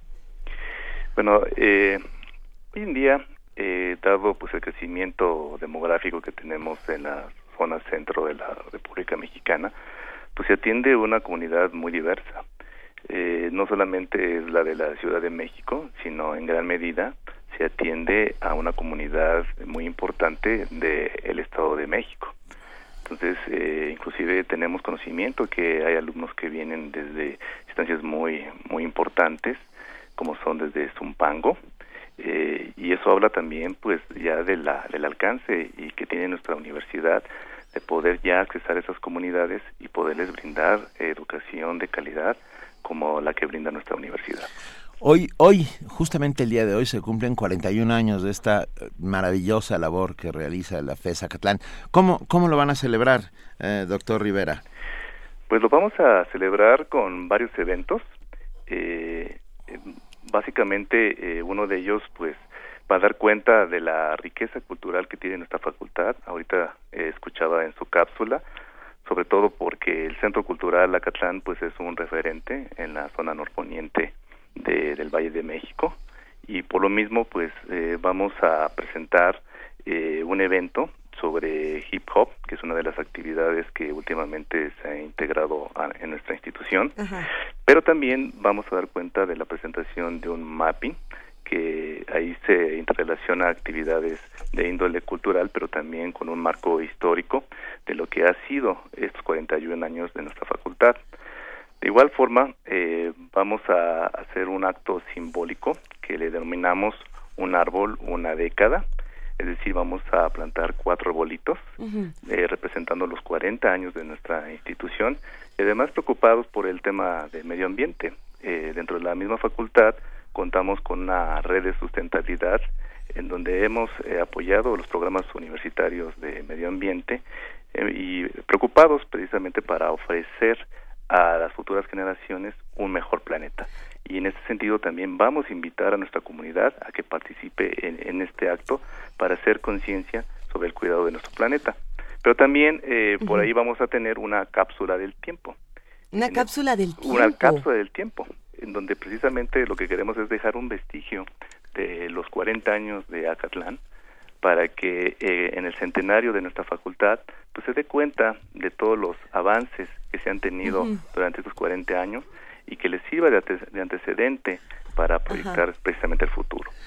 Pues desde aquí, desde primero invitamos a todos, alumnos, exalumnos, comunidad, a ir a festejar estos 41 años de la FES Acatlán y nosotros le, no podemos menos que celebrarlo y desearles muchas felicidades.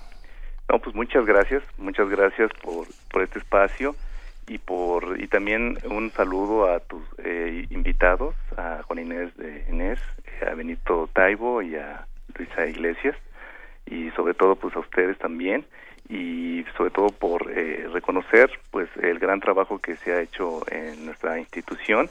Y sobre todo también eh, queremos reforzar que mirando hacia el futuro y sobre todo retomando lo que nos eh, ha planteado nuestro señor rector, el doctor Enrique Grauen, en Acatlán queremos eh, fortalecer eh, la cuestión de innovar la forma en la que queremos ah, aprender, pero también en cómo queremos enseñar. Creo que hacia allá se plantea también el futuro de Acatlán con estas líneas que nos instruye nuestro señor rector.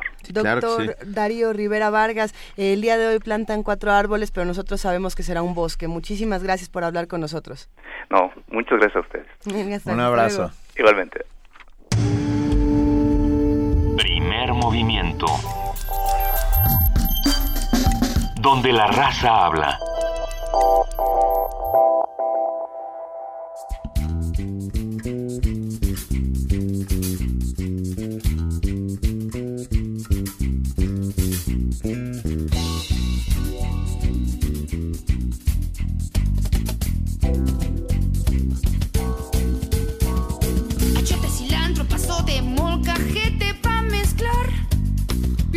Es un clavo, fuego lento es sazonar.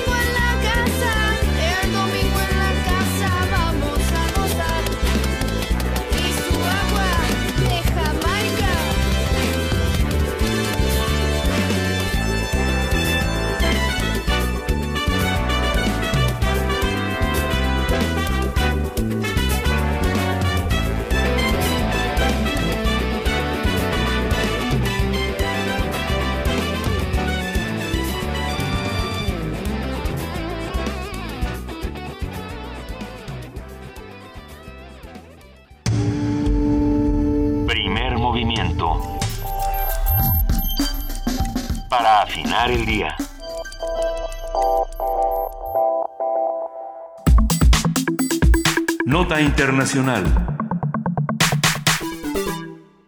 Lula, deixa eu te falar uma coisa. Lula, déjame decirte una cosa. Dime, querida, lo siguiente. Estoy mandando a Besías junto con el papel para que lo tengamos y solo úsalo en caso de necesidad, que es el acta de investidura. Ah, está bien, está bien. Solo eso. Espéralo ahí que está en camino. Está bien, estoy aquí, lo espero. Vale, chao. Chao, querida. Chao, querida. Acabamos de escuchar, bueno, a, a ver, vamos por partes. Vamos por partes, Primero escuchamos La Cocina con Zaira Franco, esta música. Vamos, vámonos por... A ver, Zaira Franco se presenta mañana. La cocina es la canción que escuchamos. Esperamos que la hayan disfrutado. Se presenta en el Festival Intersecciones aquí en Adolfo Prieto 133 en la sala Julián Carrillo a las 9 de la noche. La entrada es gratuita y nuestra compañera Frida Saldívar, que produce aquí con nosotros, va a estar produciendo en esta ocasión y Vania Noche va a estar conduciendo esta, esta deliciosa emisión de Intersecciones. Vénganse a la sala Julián Carrillo. Recuerden que pueden estar aquí o que lo pueden escuchar por el 96.1 de FM. Ahora bien, Ahora sí. ¿qué es esto? Es, esto es Escuchamos una, escuchamos una conversación sostenida entre la presidenta de Brasil, Dilma Rousseff, y Luis Ignacio Lula da Silva, que desde hace menos de 12 horas ha sido nombrado como jefe del gabinete. Ah, pero bueno, eh, Vamos en esta conversación queda claro que lo que le está ofreciendo eh, Dilma Rousseff es la inmunidad que conlleva el puesto, no es nada más que la inmunidad eh, para, para no ser eh, capturado por el, las investigaciones derivadas del caso Petrobras. Lo que, lo que a simple vista podría ser una llamada eh, normal, digamos, cualquiera tendría derecho a decir, bueno, ya te va a tocar esto y así es, y así es la cosa, eh, se, se trastoca cuando, cuando se escucha la frase úsalo en caso de necesidad. No, esto es lo que se ha, discutido en los medios, por qué el úsalo en caso de necesidad, eh, todos sabemos a qué se refiere, y es una nota que va avanzando y no, no tiene para cuándo detenerse, creo que vale la pena que lo discutamos aquí. Arranquemos. Los rumores se confirman. Luis Ignacio Lula da Silva vuelve al gobierno de Brasil y escapa de momento al acoso de la justicia. La presidenta brasileña Dilma Rousseff le ofreció ser ministro de la presidencia y Lula ha aceptado. Ya asumió oficialmente sus funciones. Bueno, las va a asumir el próximo martes, pero esto ya es un hecho. Ya es un nombramiento oficial. La presidenta brasileña Dilma Rousseff afirmó que el ingreso de su predecesor Luis Ignacio Lula da Silva a su gobierno permitirá que se pueda luchar por la estabilidad fiscal y contra la inflación. Asimismo, negó ninguna cualquier intención de recurrir a las reservas del Tesoro para pagos de deuda pública o a políticas inflacionistas para sacar al país de la recesión. Hace dos semanas, el expresidente fue llevado por la fuerza pública a declarar en el marco de la causa que investiga la trama de corrupción en Petrobras. Una semana después, el Ministerio Público de Sao Paulo pidió la prisión preventiva de Lula a raíz de una nueva denuncia por supuestos delitos de lavado de dinero y falsedad ideológica. Eh, qué, complicado caso, porque hay muchas razones por las que duele lo que está ocurriendo a Lula, por las que por otro lado indigna. Eh, es, es complejo, vamos a seguir discutiendo. Y, el, delito de falsedad ideológica, a mí me queda, no tengo ni idea. Pero bueno, sin embargo, ahora Lula tiene un nuevo cargo a través del cual se propone relanzar el crecimiento económico, garantizar la estabilidad fiscal y controlar la inflación, según dijo la presidenta Rousseff. Para brindarnos un análisis de esta nota, las reacciones que ha generado y sus posibles repercusiones en el clima político brasileño, esta mañana contamos con la participación de Tania Carranza Gaitán, doctora en estudios latinoamericanos por la Facultad de Filosofía y Letras de la UNAM, profesora investigadora de la Universidad de la Ciudad de México. Tania, muy buenos días, ¿cómo estás? Hola, muy buenos días, Luisa, Benito y Juan Inés. Muy bien, gracias. ¿Ustedes qué tal? Bien, muy bien. Aquí, bueno, ¿Qué pasó? sorprendidos por este, por esta por esta jugada que a mí me parece maestra. Sí, yo estoy de acuerdo contigo, Benito. ¿Qué fue lo que pasó, Tania? Cuéntanos. Eh, bueno, para entender esta parte del nombramiento eh, de Luis Ignacio Lula da Silva como ministro de la Casa Civil, que es el equivalente a primer ministro, eh, en Brasil hay que entender eh, varias cosas. Eh, primero, me parece importante, aunque esto yo lo eh, voy a tocar un poquito más al final, eh, observar cómo se manejan los medios de comunicación, particularmente Globo, que eh, hay algunos analistas que aluden al hecho de que eh, está orquestando un golpe, ¿no? Entonces, bueno, ahora ahorita eh, revisaríamos esa situación, pero me parece importante subrayarlo porque me parece que en México, eh, desgraciadamente, no se conoce toda la información, sino solamente una parte, ¿no? Entonces, esta parcialidad hace que no tengamos un panorama completo. Eh, en efecto, em, eh, podríamos decir justamente lo contrario, que un puesto público de esta naturaleza no significa que no pueda ni deba ser juzgado Luis Ignacio, ¿no? Al contrario, es decir, em, lo que está subrayando Dilma Rousseff es que lo que sí va a quedar claro es por quién va a ser juzgado e investigado. Eh, y esto es importante porque al parecer hay una confusión por parte de quienes están promoviendo esta, esta eh, solicitud de, de, prisión preventiva, porque originalmente había salido de la justicia federal, pero enseguida el Distrito Criminal de, del Estado de Sao Paulo empezó eh, eh, bueno pues con estas con estas acusaciones y a sugerir estas investigaciones en contra de Lula por malversación eh, de dinero eh, particularmente de lavado de dinero a través de una empresa inmobiliaria que se llama Solaris y que tiene una eh, un sustento crediticio por una, eh, un banco una, eh, un sustento financiero que se llama Núcleo Bancop eh, entonces, bueno, aquí queda la duda de si se trata de una cuestión federal o local, porque en el momento en el que interfiere San Paulo, pues entonces se está hablando de una cuestión local, ¿no? Entonces, eh, de hecho, por ejemplo, en la actualidad, la jueza eh, María Priscila Veiga Oliveira que, que es eh, la jueza de este distrito criminal, indica que finalmente va, va, a tener que ser Sergio Moro, que es el que lleva el caso de Lavallato eh, de Petrobras, el que va a decidir si Sao Paulo tiene alguna injerencia o simplemente es una cuestión eh, eh, que no le compete, ¿no? Eh, en, ese, en este sentido podemos empezar como a dilucidar varias cosas. Una de ellas, por ejemplo, sería que los elementos eh, jurídicos no están sustentados porque no se ha encontrado todavía efectivamente eh, pruebas eh, en contra de Lula. Esto no quiere decir que no vaya a suceder, es decir, tenemos que estar ahí al pendiente de, de lo que suceda, ¿no? Eh, sin embargo, pasa también una cosa chistosa. Estas, eh, de, estos denunciantes del núcleo Bancop eh, fueron finalmente quienes cometieron el fraude y son quienes están acusando a Lula de haberlo cometido. Es decir, hay ahí una cosa que todavía no está quedando clara, ¿no? Eh, entonces, bueno, a mí me parece importante esto que dice Dilma, de que al contrario, que tiene que quedar claro desde dónde eh, y por quién va a ser investigado Lula. Eh, al, al, momento de convertirse en una figura mucho más eh, visible que, que, en otros momentos eh, anteriores, ¿no? Em, la siguiente parte eh, tiene que ver, por ejemplo, con hay otro personaje que es un senador expetista que se llama Delcidio do Amaral que hace poco renunció a, ser militante del PT y es justamente quien ahora está acusando a Lula de esta de este lavado de dinero. Eh, el asunto con Delcidio do Amaral es que eh, había sido previamente eh, preso precisamente por una acusación por parte de, de, de Sergio Moro, que lleva el caso Lavallato de Petrobras, eh, pero al mismo tiempo esto se dio porque en 2005, siendo todavía senador, eh, eh, militante petista, do Amaral, acusó a Ezio Neves, que como ustedes se acordarán fue eh, candidato contrincante a la presidencia de eh, contra Dilma Rousseff por parte del Partido de la Socialdemocracia Brasileña, y lo acusó justamente por malversación de fondos y por tener cuentas millonarias en paraísos fiscales. Entonces, en este momento pareciera que cambia de bando, ¿no? Este personaje.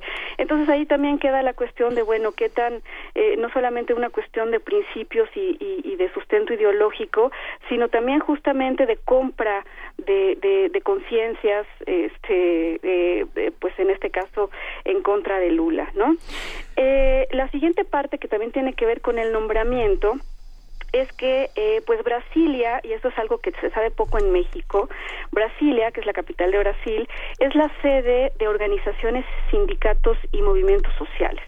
Esto qué quiere decir que cuando eh, hace dos semanas cuando cuando Lula fue este eh, sacado de su de su casa y, llevado por, por eh, acusado por esta prisión preventiva eh, los movimientos sociales, a diferencia de otras manifestaciones en Brasil, los movimientos sociales, sindicatos, eh, frentes populares, etcétera, salieron a las calles eh, en defensa de Lula.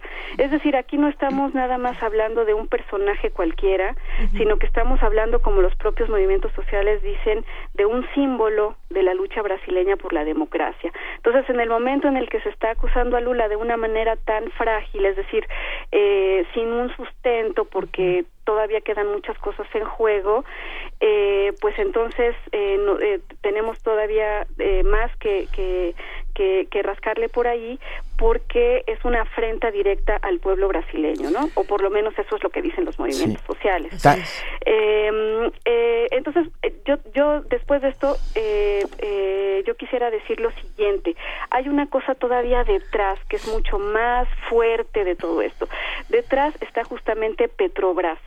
Resulta que a finales de febrero el Senado aprobó una ley eh, un complemento a una ley que se llama PL 131, que fue promovida por José Serra. José Serra también es del PSDB y fue contrincante en dos ocasiones en contra del PT eh, de Lula y de Dilma para la presidencia.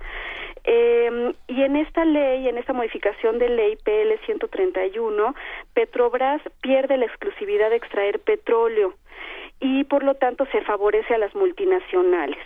El asunto entonces es que en este momento la lucha está dada dentro de la Cámara de Diputados, tanto por parte de la presión eh, externa, es decir, de sindicatos, movimientos, estudiantes, etcétera, y de los propios diputados, eh, quienes están organizados en comisiones. Entonces, las comisiones de minas, de energía, de justicia de, eh, de finanzas, de derecho económico, están trabajando para ver qué es lo que va a pasar con esta ley, porque hay varios riesgos ahí.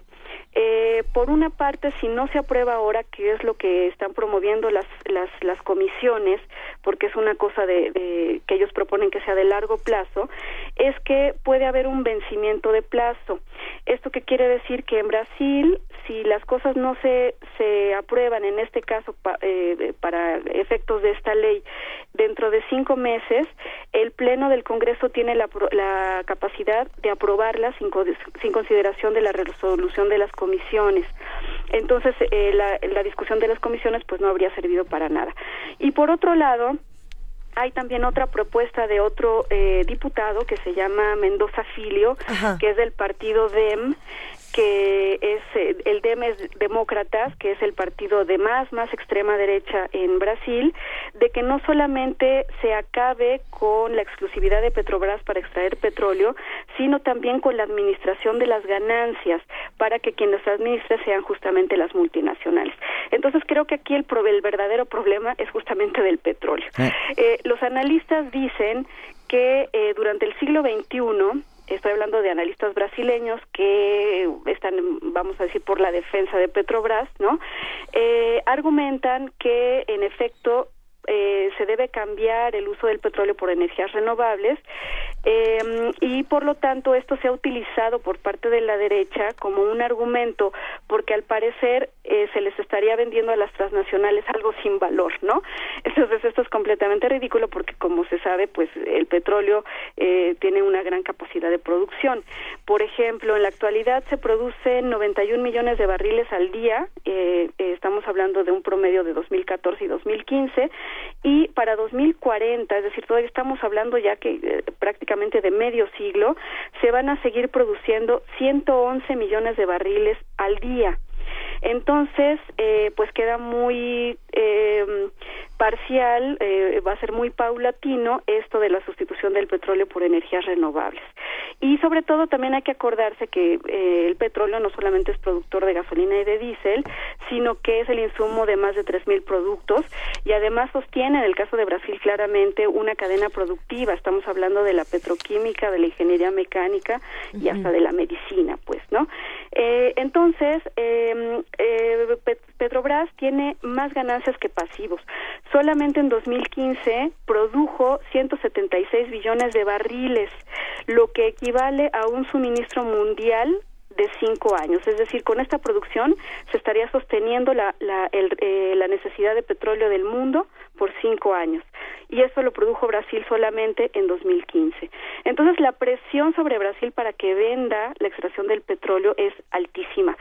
Por lo tanto, el interés tanto de los intereses privados internos como de las multinacionales, pues es señalar la corrupción en Petrobras, eh, bajo la intención de que eh, pues se tiene que se tiene que vender para sacar de Petrobras a la crisis, ¿no? Sin embargo, también los analistas dicen, por ejemplo, que eh, la gran inversión en infraestructura y tecnología que tiene Brasil no es fácil de comprar, por lo tanto, primero se tiene que devaluar, ¿no? Se tiene que decir que no produce, que está mal, etcétera, y entonces ya comprarla a bajo precio. Eh, pero la, la otra cuestión que tampoco tenemos que perder de vista es que Brasil puede contar con dinero, con financiamiento, si es el caso de que Petrobras está en crisis, con un financiamiento del Banco de los BRICS. Eh, eh, es decir, también estaríamos hablando de que el argumento de, de la crisis interna de Petrobras pues también se diluye un poquito, ¿no?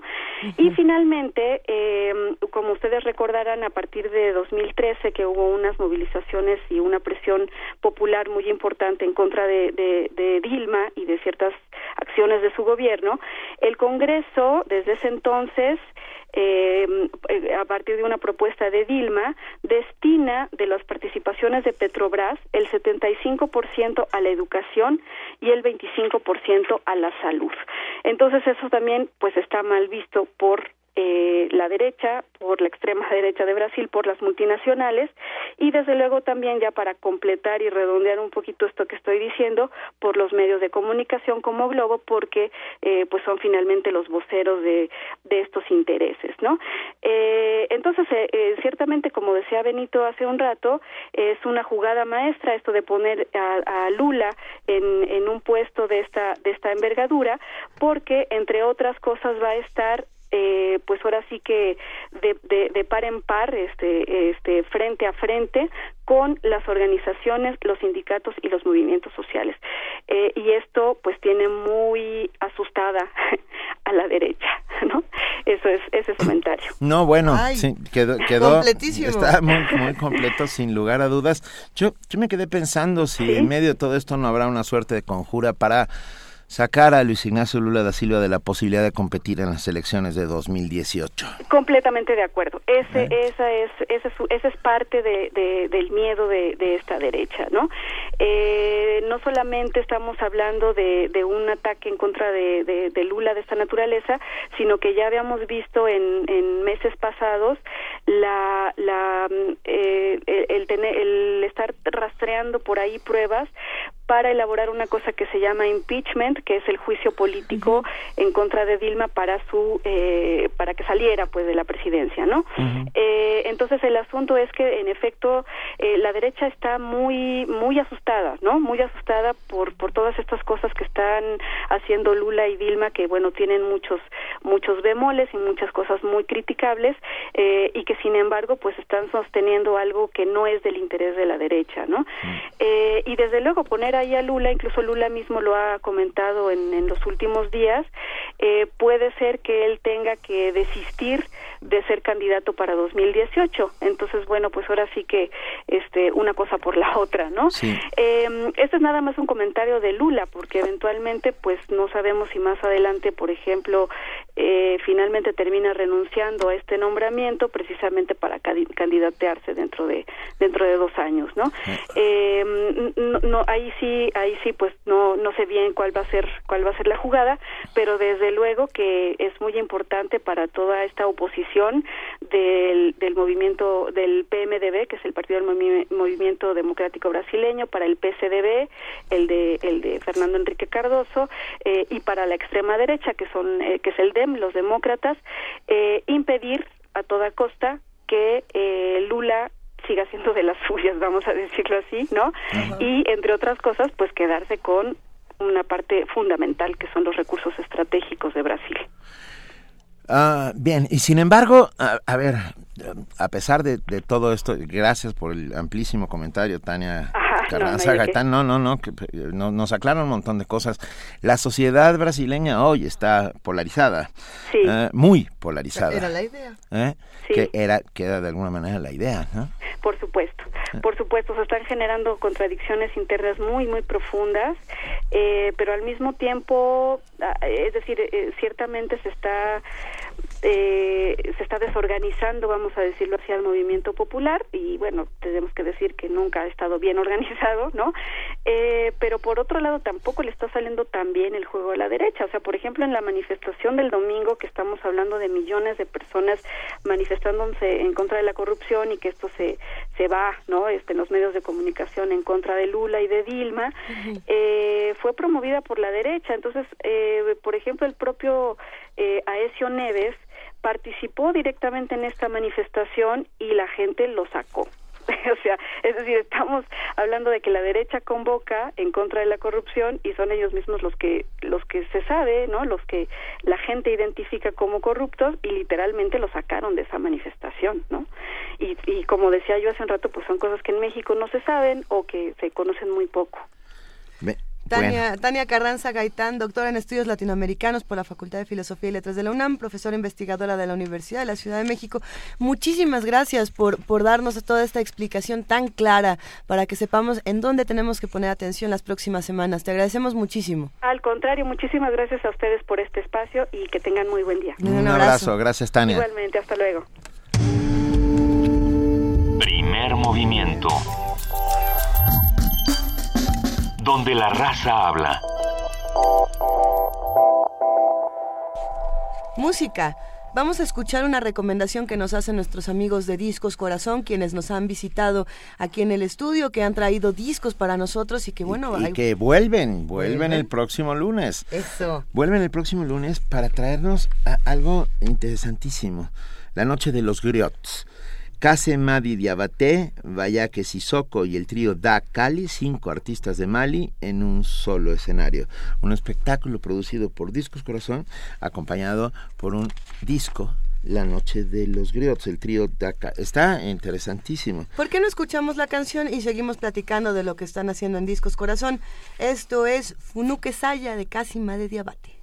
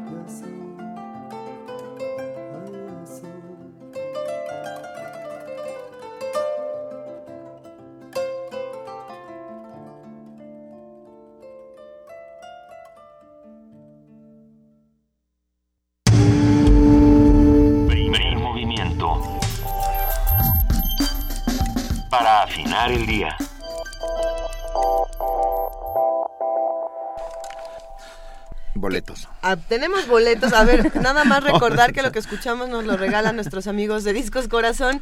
Esto Funuque Saya de Casa Madi Diabate. Eh, vamos a platicar pronto con ellos, vamos a hablar con Discos Corazón de lo que están haciendo, pero ahora sí tenemos boletos. La Secretaría de Cultura nos está regalando cinco pases dobles para la obra Punta Cometa. Esto es el viernes 18 de marzo a las 8 de la noche. Esto es en dos días a las 8 de la noche en el Teatro Orientación del Centro Cultural del Bosque, ubicado atrás del Auditorio Nacional. Los que ganen estos boletos tienen que llegar media hora antes de la función, a las siete y media de la noche, a la mesa de relaciones públicas que está al lado de la taquilla.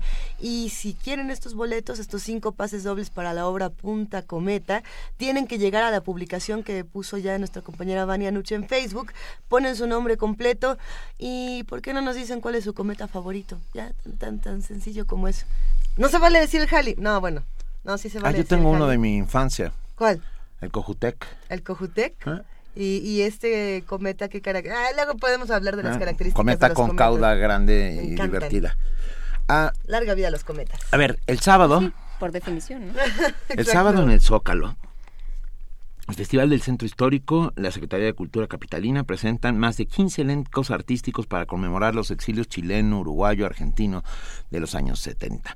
El concierto gratuito que marca el inicio del programa México, Ciudad Refugio, estará dividido en tres bloques, trovadores latinoamericanos, los hijos del exilio y gran baile milonga. Todo arranca a las 5 de la tarde y van a estar a ver, nada más ahí les digo, en el Zócalo, y todo es gratuito por supuesto, los folcloristas Daniel Biglietti, Margarita Cruz, Jorge Buenfil, Alejandro Markovich, César Holguín, Pate de Foix, Eugenia León Federico, por ahí también, ¿no? Federico, Eugenio León lo dije, ¿no? Sí, ¿No? sí, sí, eh, sí. Federico Bonazo, Nacho Maldonado.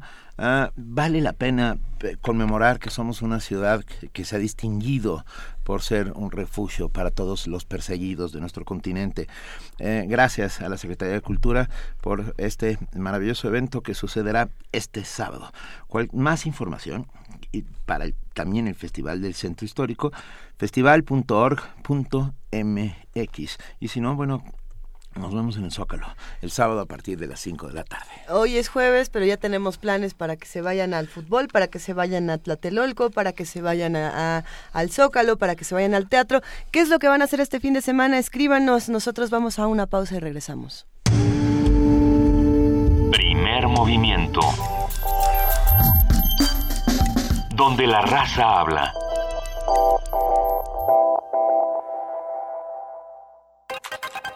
El contenido hemerográfico de la universidad en un clic. Nuevo portal de revistas UNAM. Consulta de manera gratuita más de 37.000 artículos. Ponemos a tu disposición un catálogo de publicaciones de ciencia, cultura, tecnología y más. Encuéntralo en www.revistas.unam.mx. Dirección de Publicaciones y Fomento Editorial de la UNAM.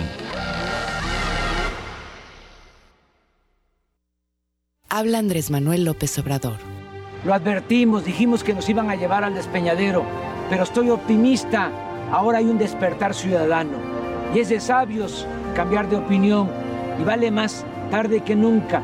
Vamos a volver a tener en nuestras manos el destino de nuestras familias y el destino de México. Morena es el camino. Morena es la esperanza de México. Morena, la esperanza de México. ¿Qué pasaría si un día descubrieras que eres otra persona?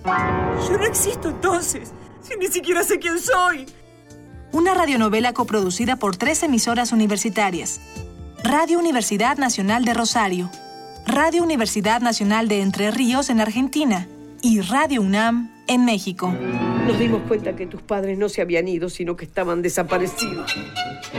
Sobre el tema de los desaparecidos y el exilio en la dictadura militar argentina de los 70 y 80. Dos países unidos en una historia original. Te decía que ahora resulta que mi abuelo coleccionaba cartas de argentinas. Primero las de Julia, ahora estas de una tal María, para un tipo, Rodolfo. Cuando vuelvas del olvido. De lunes a viernes a las 5 de la tarde, en conmemoración por el 40 aniversario del golpe de Estado en Argentina. Por el 96.1 de FM, Radio UNAM.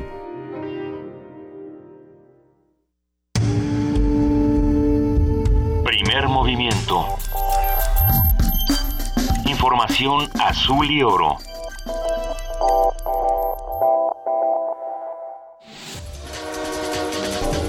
Corte informativo.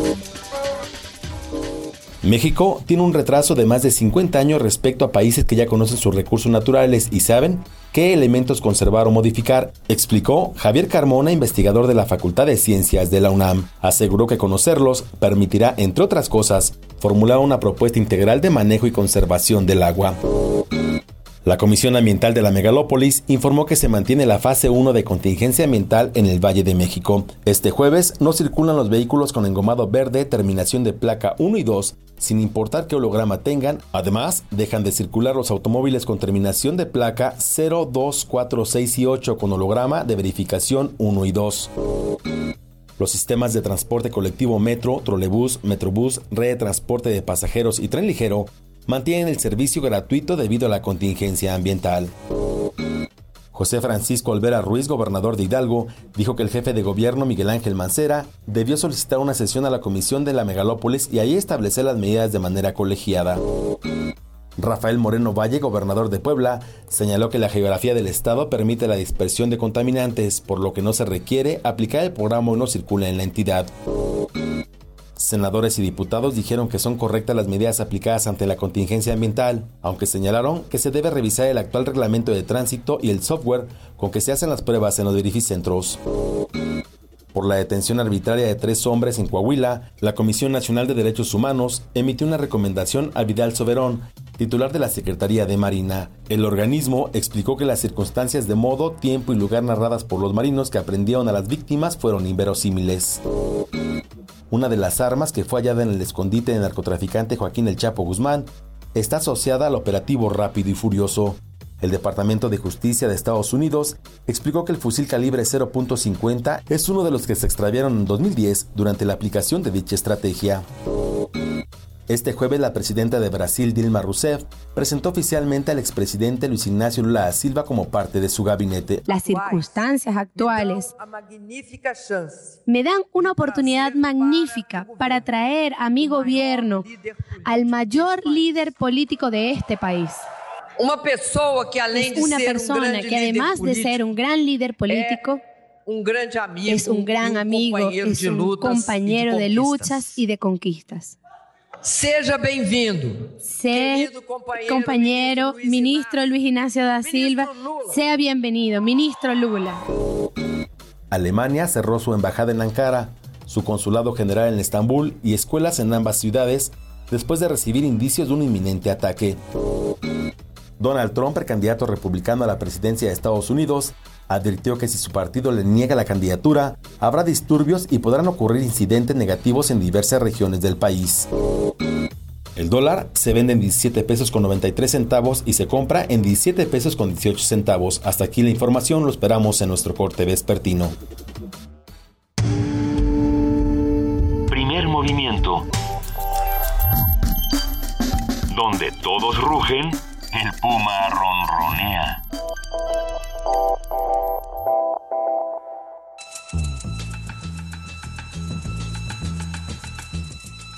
Es hora de poesía necesaria.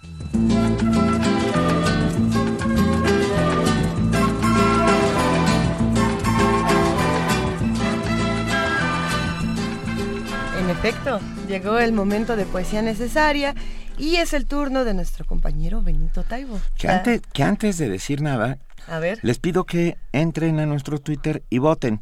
Estamos teniendo dos, ah, Una disertación. dos cuentos para pasar mañana. Entonces, uno de ellos es El niño triclinio de Jorge Ibargüengoitia, contado magistralmente por Nacho Casas, y el otro es La tía Lili Lula. Es, eh, Sí. La abuelita. Va- Vamos a. Es un cuento de Nacho Casas que La ya abuelita Lulú. Lulú, nieta. Lili Lili abuela. abue- Lili abuela. Entonces, bueno, por favor, voten por uno de los dos. Nosotros no quiero inducir el voto. Pero nos gusta Pero el nos niño gusta el niño trequeño y nos gusta Jorge Ibargüengoitia. Entonces, de favor, o sea, esto no es un acto de mapachería electoral, ni mucho menos, pero nos gustaría mucho Se llama escuchar otra democracia vez. dirigida, sí, ¿verdad? democracia dirigida. Nos gustaría mucho escuchar de nuevo el niño trequeño.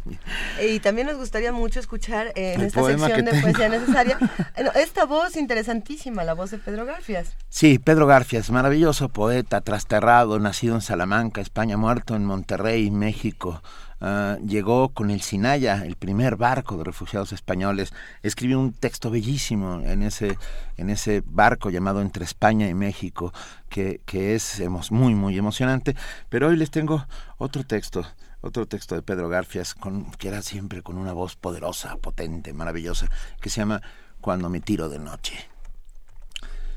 Cuando me tiro de noche en el ataúd del lecho, que es menos duro que el otro, porque ya sabe mis huesos, me pongo a mirar arriba los astros de mis recuerdos. Aquel que se abrió de pronto cuando todo era misterio, el otro que se apagó antes de sentirse abierto. A veces grito iracundo, aquí me falta un lucero, aquí me sobra una estrella, ¿quién hizo este firmamento? Una voz piadosa dice que no es cielo, sino techo. Por mi vida, grito yo, Dejadme saber mi sueño. Donde yo pongo los ojos, todo es cielo. Primer movimiento. Escucha la vida con otro sentido.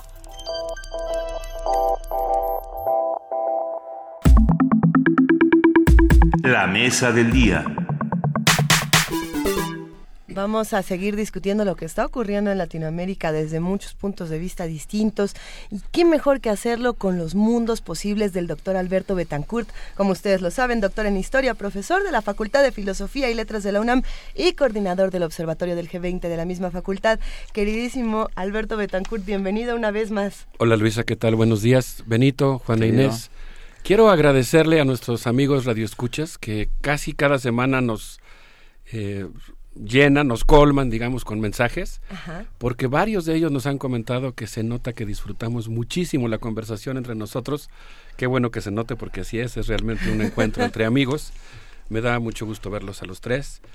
Les quisiera proponer que empezáramos nuestro recorrido el día de hoy en la calle de Corrientes.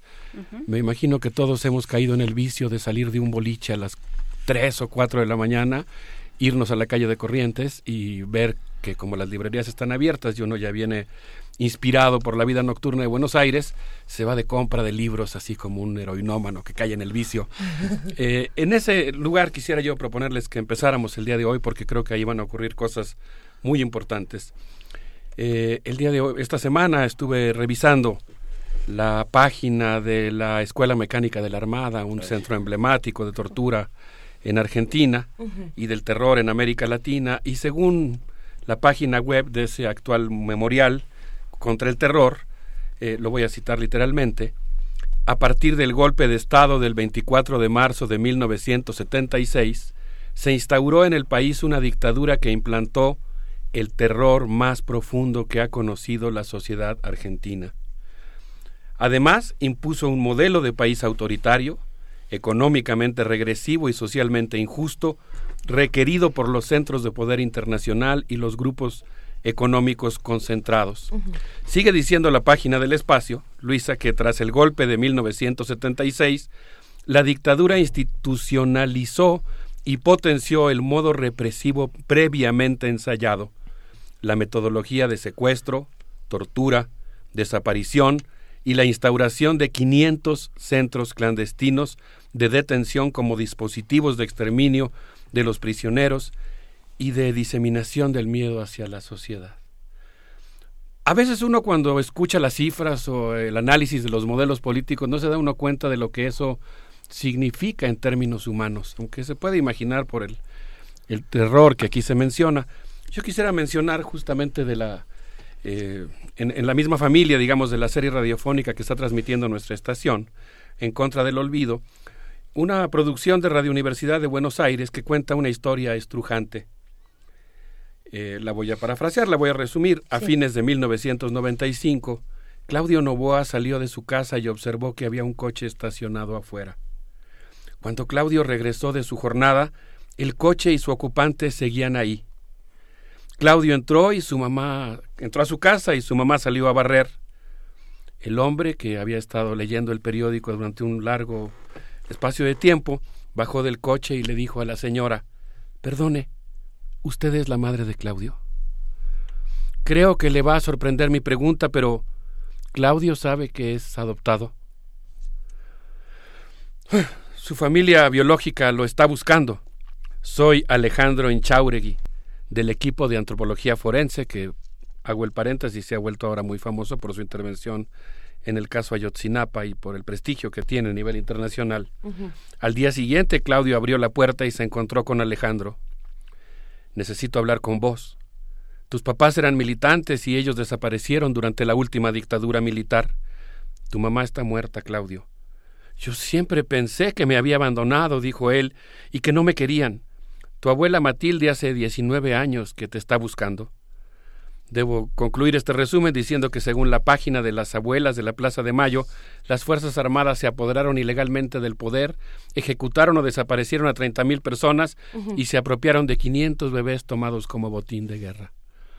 Después de este estrujante testimonio de lo que significó la dictadura, me gustaría regalarle algo a nuestros amigos del auditorio, una generosa intervención de Eber Rosell contándonos cómo se dio cuenta que había comenzado la dictadura y tomó la decisión de salir al exilio junto con muchos otros hermanos argentinos. Sí, me, me permites un brevísimo momento, querido Alberto. Eh, la serie que se transmite en Radio Nam es Cuando vuelvas del olvido y esta otra serie de la que estabas hablando en este momento, la, la, que se produce en Argentina, nuestra compañera Frida Saldívar la recuperó para la serie Gabinete de Curiosidades, eh, que ya se transmitió en, también en Radio Nam, entonces valdrá la pena para que todos los radioescuchas puedan acercarse precisamente a estas historias. Es impresionante, sí, es una serie muy buena, yo la escuché efectivamente por Radio Nam y me parece que es muy eh, importante escucharla, ¿no? Realmente cuando uno ve ya, este, digamos, la encarnación de lo que significó ese modelo político de terror, es, cuando uno se da cuenta de lo que significa. Bueno, escuchemos ahora este audio que... Vamos a escuchar este audio que, nos,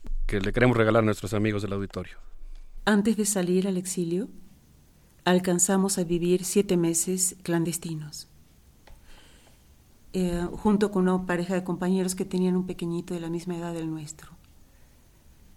Ahí em, salíamos con caras de normales cuando salíamos, porque todos los vecinos del barrio nos miraban con cara de sospechosa. Em, fue, fue terrible tener que quemar libros, guardar y guardar todas las cuestiones peligrosas debajo de las tejas de la casita nueva que nos consiguieron mi madre y mi padrastro, papá Calamaro. Em, no, no aguantamos mucho tiempo porque la presión era enorme y porque además no había chance de, de vivir sin la sospecha de que a cada rato en cualquier esquina iban a poder tomarlos. Fue por eso que decidimos pasar al exilio y no más una sola vez me animé a salir porque sabía que había un espectáculo de cabaret crítico de un, de un comediante que estaba resistiendo y decía metafóricamente todo lo que estaba pasando. Y me escapé a ver el espectáculo y cuando salí feliz de regreso en el límite de la provincia, del estado, tratando de regresar a casa, tuvimos un retén militar y me hicieron sufrir a mí y a, y a los veintitantos pasajeros del camión muchísimo, solo que me retuvieron a mí más tiempo revisando mi agenda y preguntándome cosas. Y el camión no se movió y los pasajeros, en cuanto pude recuperar y subir porque me dejaron volver a tomar el, el vehículo, aplaudieron a las tres cuadras. Y yo dije, bueno, esto es solidaridad. y llegué sana y salva para que pudiéramos irnos primero a España y después subir a Francia y después llegar a México.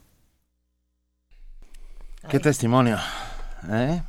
Como tantos, como México se convirtió en este país, ciudad, particularmente ciudad refugio para cientos, para miles de, perseguidos por las dictaduras latinoamericanas. Sí, yo creo que es un buen momento para que le mandemos un abrazo a toda la comunidad de argentinos, de Argenmex, de hijos de argentinos que participan y enriquecen a nuestra universidad. Yo he mencionado aquí que nuestra universidad ha recibido dos regalos, producto de dos tragedias. Eh, la primera, el exilio español, pues fue un gran regalo, una, eh, un, insuflarle sabiduría a nuestra universidad, una, digamos, corriente que abreva en la tradición intelectual mexicana, y la segunda, pues es desde luego el exilio sudamericano. Yo creo que podemos enviarle un abrazo a esa comunidad y también a los mexicanos que se encuentran actualmente en Argentina, que también son numerosos y están desarrollando un trabajo importante. Quisiera mencionar que según Hernán Capielo del diario La Nación, en una nota que se llama Videla condenado a 50 años de prisión por robo de bebés, si uno necesita algún tipo de recurso mnemotécnico para recordar que a veces se puede obtener aunque sea una pizca de justicia, yo les recomiendo, eso no lo dice la nota, que abran su calendario electrónico y anoten la fecha del 5 de julio de 2012 cuando un tribunal de Buenos Aires condenó al dictador Jorge Rafael Videla por haber ideado y ejecutado un plan sistemático y generalizado para llevar a cabo el robo de bebés. La presidenta del tribunal, María del Carmen Roqueta, le unificó la sentencia a cadena perpetua con las otras dos que pesaban en su contra. El exdictador apenas levantó las cejas detrás de sus lentes dorados, extendió las manos por fuera de las mangas de su traje azul para que le pusieran las esposas y lo sacaran de la sala, el juzgado consideró que deben haberse robado aproximadamente 400 bebés durante esa dictadura en Argentina. Y a, Videla lo, lo, menciona Martín Caparrós en un texto que escucharemos el próximo jueves cuando hablemos más de del golpe en Argentina, pero a Videla le debemos el término desaparecidos, que lo que dice Martín Caparrós es entonces ya sitúa a, a, los muertos, a los asesinados por el Estado en una especie de limbo. eh, y limbo incluso legal porque, legal que porque ya le servía no, claro ya no es responsabilidad de claro. nadie no y entonces eh, la, lo bonito es que se ha ido adoptando en otros países y ya todos tenemos desaparecidos ¿no? en lugar de hacernos de, de, de buscar responsabilidades cómo el lenguaje puede ir recogiendo el barro del suelo, ¿no? Eh, Para. Inés es algo impresionante. Bueno, yo quisiera evocar aquí a un gran profesor del posgrado de estudios latinoamericanos, eh, cuyos artículos mecanografiados tuve oportunidad de consultar en el Centro Académico Memoria Nuestra América, que alberga la sede Colonia del Valle de la Universidad Autónoma de la Ciudad de México, un lugar que yo le recomiendo mucho a toda la comunidad de radioescuchas de la UNAM, en donde se guarda la memoria, entre otras cosas, por ejemplo, de la Operación Cóndor. Ahí pude leer un artículo firmado por Renando, Renato Pichia, seudónimo del gran Gregorio Seltzer, el voraz lector de Emil Solá, que como niño leyó Germinal y fue arrestado por primera vez a los 15 años por vender bonos a favor de la República Española. Al morir su madre, que era sordomuda, Gregorio Seltzer fue enviado como barrendero a Montevideo. A partir del golpe de Estado, muchos años después, fue incluido en la lista negra de la AAA para ser eliminado.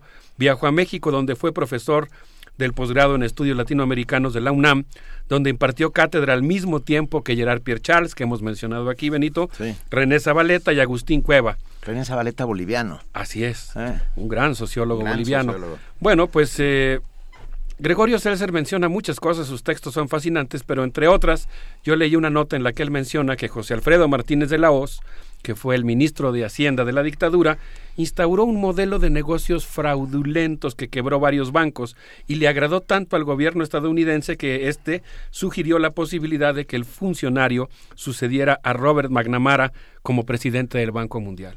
Yo creo que valdría mucho la pena hacer esta historia de cómo el Banco Mundial apuntaló dictaduras verdaderamente sanguin sanguinarias, como ocurrió, por ejemplo, con Suharto en Indonesia y con muchos de los gobiernos eh, eh, espurios, claramente espurios e ilegales que se instauraron en el sur de nuestro continente. Es curioso que el Banco Mundial está saliendo en todas nuestras conversaciones. Sí, bueno, el Banco Mundial vía la ITT eh, son uno de los creadores del golpe de Estado en Chile. Así es. ¿Eh? Así es. ¿Eh? Sí, No, bueno, bueno. por eso creo que es una institución que vale la pena tener bajo observación.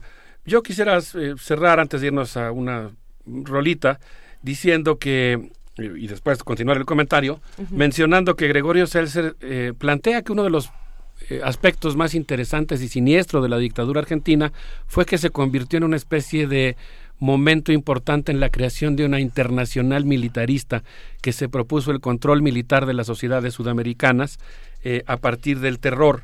Eh, fue, por ejemplo, la dictadura argentina, no solamente una de las sedes de la Operación Cóndor, sino también, por ejemplo, la que abasteció de armas a Anastasio Somoza para combatir al Frente Sandinista de Liberación Nacional. Si les parece bien, yo quisiera proponerles que escuchemos a Andrés Calamaro una cosa que se llama Tuyo Siempre.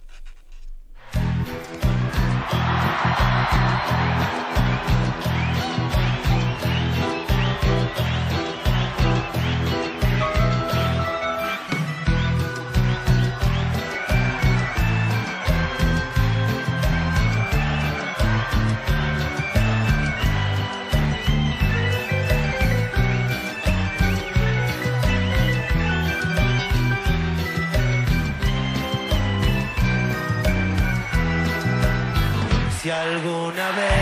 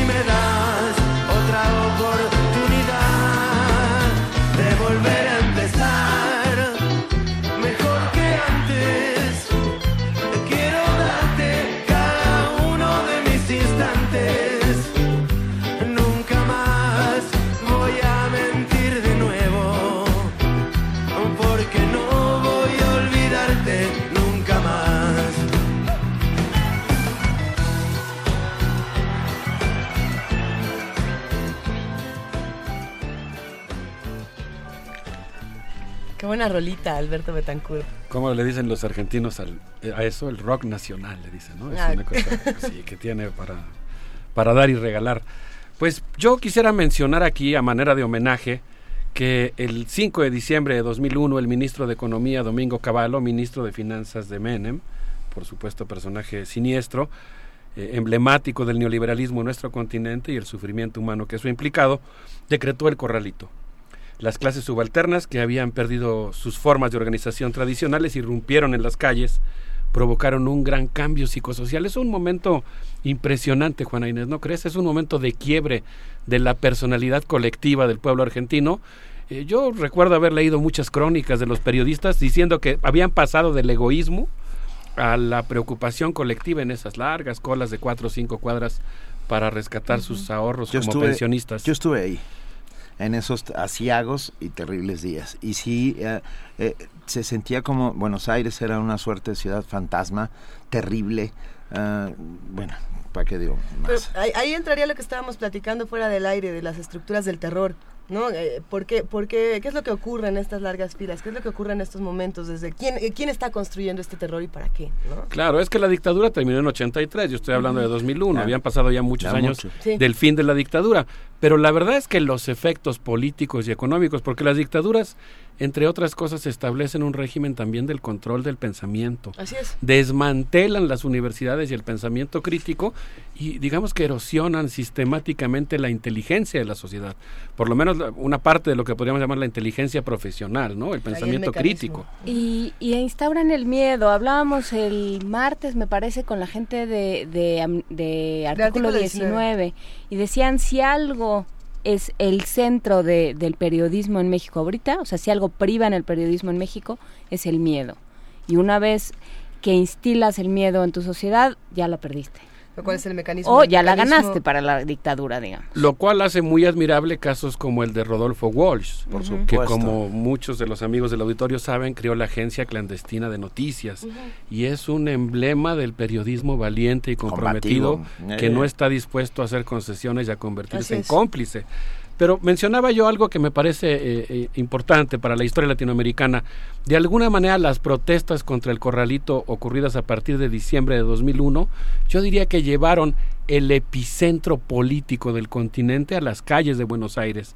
Y en esas jornadas de manifestaciones espontáneas, pero muy decididas de protesta en contra del- de los sucesivos gobiernos que se, se instauraron en Argentina. Fíjense, estas movilizaciones, Luisa, implicó el derribo de nueve presidentes en un periodo de más o menos un año, que finalmente condujeron a Néstor Kirchner al poder y que permitieron lo que yo me atrevería a llamar la restauración de la independencia latinoamericana y la contención del acuerdo de libre comercio de las Américas. Es decir, es una jornada de o sea, es una serie de jornadas de protesta popular que cambian literalmente el rumbo de la historia, le dan un vuelco a la historia a la historia mundial y particularmente a, a la historia de América Latina y llevan al gobierno a los Kirchner que pudieron hacer cosas tan importantes como la ley de obediencia debida, los juicios contra los militares, la aprobación de una ley de medios muy progresista, eh, la oposición al, al inmoral bombardeo de Libia por parte de la OTAN y en general lo que yo llamaría pues la construcción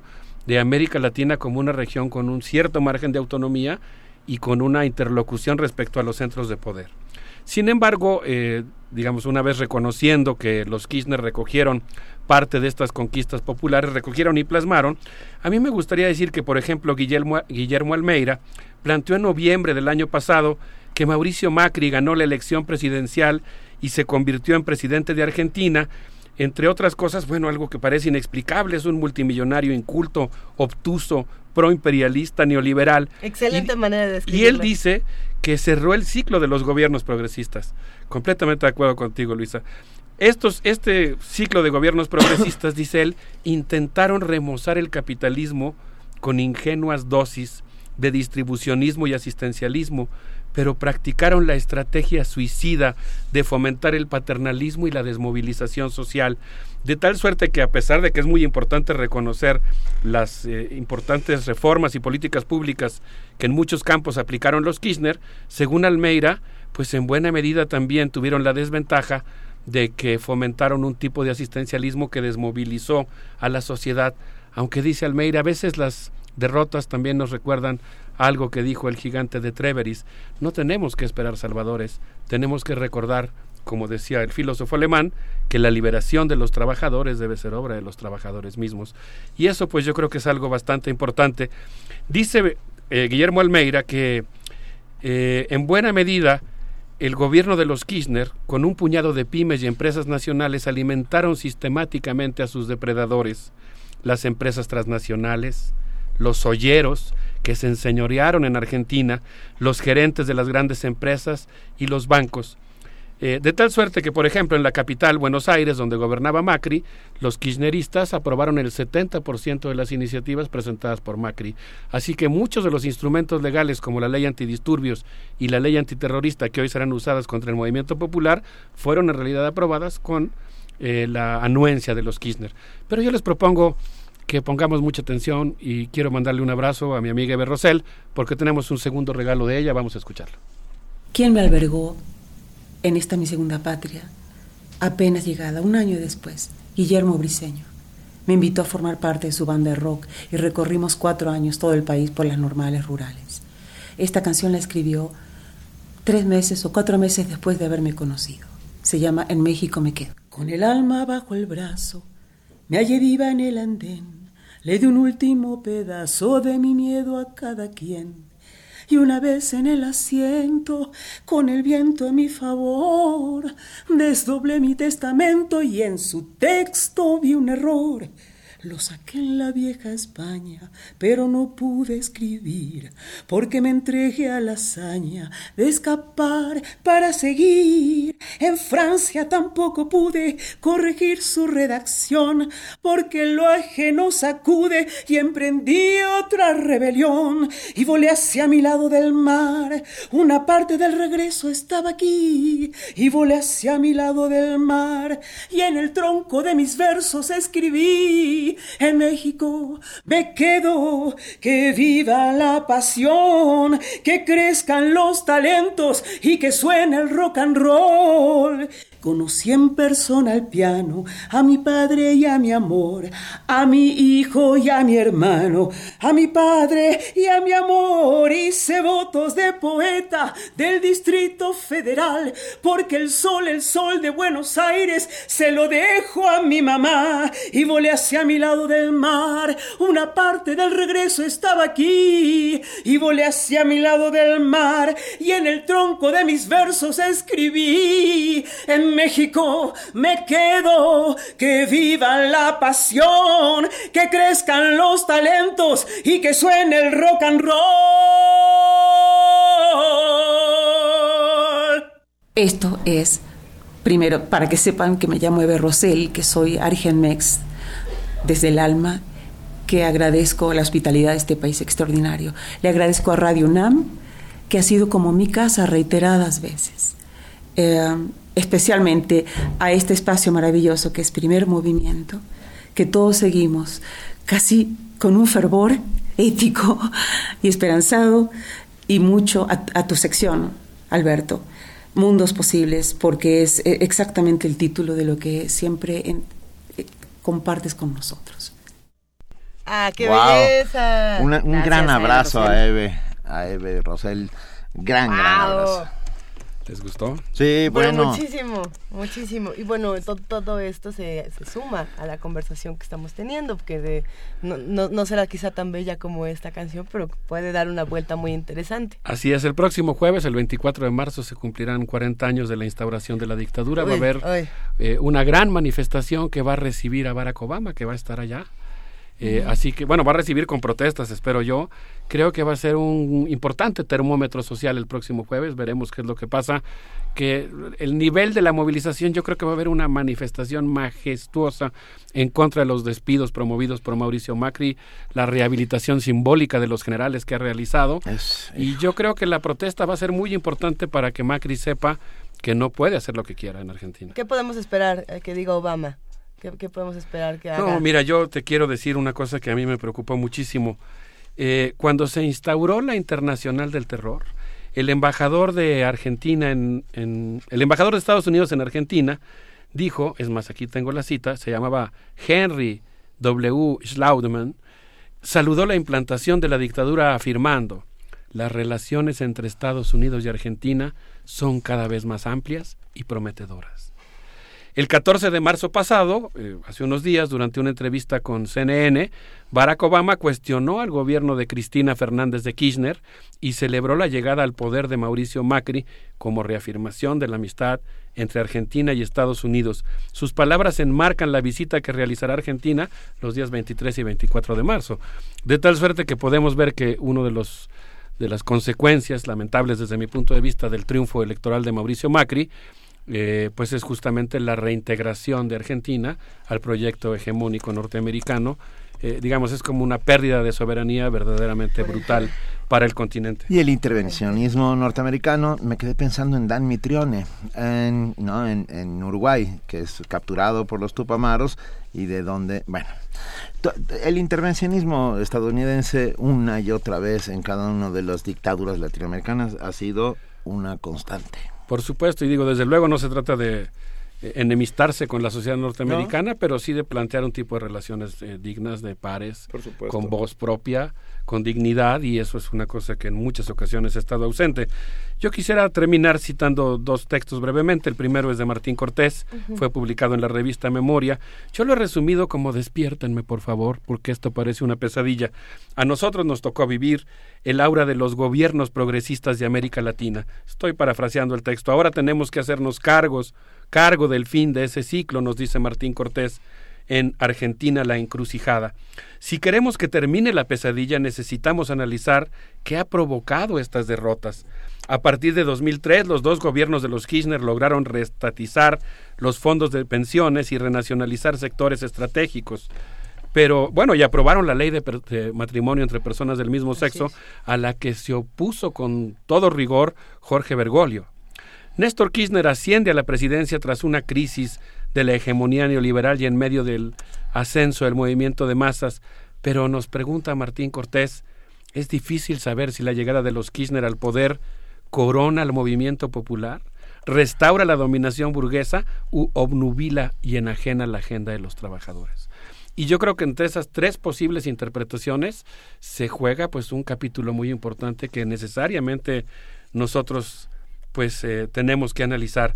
El último texto que quisiera mencionar fue publicado por Karina López Monja eh, en una nota que se llama Un mes de Macri, shock, ajuste y mano dura, en el que ella plantea que Macri, llegando al poder en su primer mes de gobierno, devaluó la moneda en un 50%, aumentó las tarifas públicas, autorizó un 6% de incremento en la gasolina, despidió empleados federales por militantes o por ñoquis, y la ministra Bullrich, que es su ministra de Seguridad, estrenó su gestión ante la Gendarmería Nacional, dispersando con balas de goma a los manifestantes.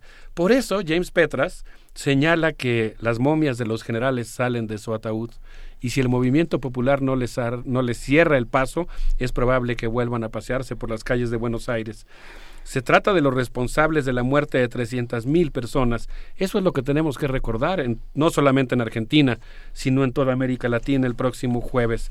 Macri, dice James Petras, y su bonapartismo es muy peligroso, porque es un populista de derecha que aprendió mucho cuando dirigió al Boca Juniors. Es decir, aprendió mucho de cómo lograr que las masas se movilicen para exigir que desmantelen sus propios derechos sociales. Y eso lo convierte en un enemigo peligroso, aunque también es torpe. Por ejemplo, eh, según entiendo, no sé si ya lo aprobó o lo piensa aprobar, el servicio militar obligatorio. Y en el contexto de lo que fue la dictadura y la guerra de las Malvinas, eso podría despertar, dice James Petras, al tigre de la juventud argentina. Por supuesto. Por supuesto. Me quedé pensando, ya quizá para ir cerrando esta conversación, eh, Macri en Argentina, Jimmy Morales en Guatemala, todo este asunto de Lula y Dilma en Brasil, eh, por supuesto Enrique Peña en nuestro país. ¿Qué, ¿Qué, es lo que está haciendo que de pronto todo en Latinoamérica se esté eh, jaloneando hacia la derecha y que quizá todavía no estemos viendo el despertar que estábamos o que todos estamos esperando con ansias? Pues yo creo que es un momento, es, es sin duda como el cierre de un ciclo que comenzó en 2001. Yo mencionaba que esa movilización popular en Argentina dio un vuelco a la historia universal. Sí. Eh, se está cerrando ese ciclo. Yo creo que es un buen momento para analizar eh, algunos errores que pudieron haberse cometido por los gobiernos progresistas que arribaron a la región.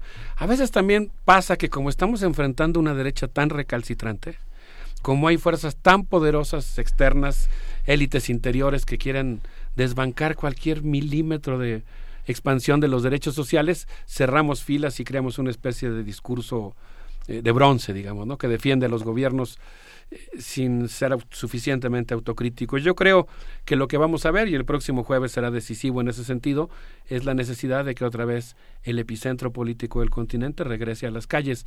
Algo que a mí me gusta mucho de Mike Davis, cuando él, planea, cuando él plantea en su planeta de barrios bajos que los grandes acontecimientos políticos no suceden solo en los parlamentos o solo en los gobiernos ejecutivos o en el poder judicial, ocurren sobre todo en los barrios periféricos, en donde la gente con su anuencia o su protesta puede cambiar el curso de la historia y esperemos que este sea el caso. Que así sea. Pues si les parece. antes, antes, antes, recomiendo un libro. Ah, Recuerdo de la muerte de Miguel Bonazo habla justo de estos terribles e infaustos tiempos de los que nos ha mencionado Alberto de la dictadura argentina. Y ya que están ahí y si quieren otro Operación Masacre de Rodolfo Walsh. Rodolfo Walsh es una figura que hay que recuperar señera ah, valiente el un de los pocos que en el momento en que la junta militar toma él lanza una la carta de un escritor a la junta militar argentina que bueno, lo condena a muerte y lo, lo asesinan en medio de una calle. Uh, qué cosa. Por supuesto, Rodolfo Walsh es importantísimo. Yo agregaría el libro de autoayuda que traje bajo el brazo toda la semana, Abaddon, ah. eh, que yo creo que también pues es eh, un texto que vale la pena leer. Pues les propongo que nos despidamos con un homenaje a ese episodio político que fue la rebelión popular en Argentina en 2001, escuchando Actitud María Marta. Así está la cosa. Muchas gracias a todos. Un abrazo. Gracias, Alberto. Gracias, Alberto.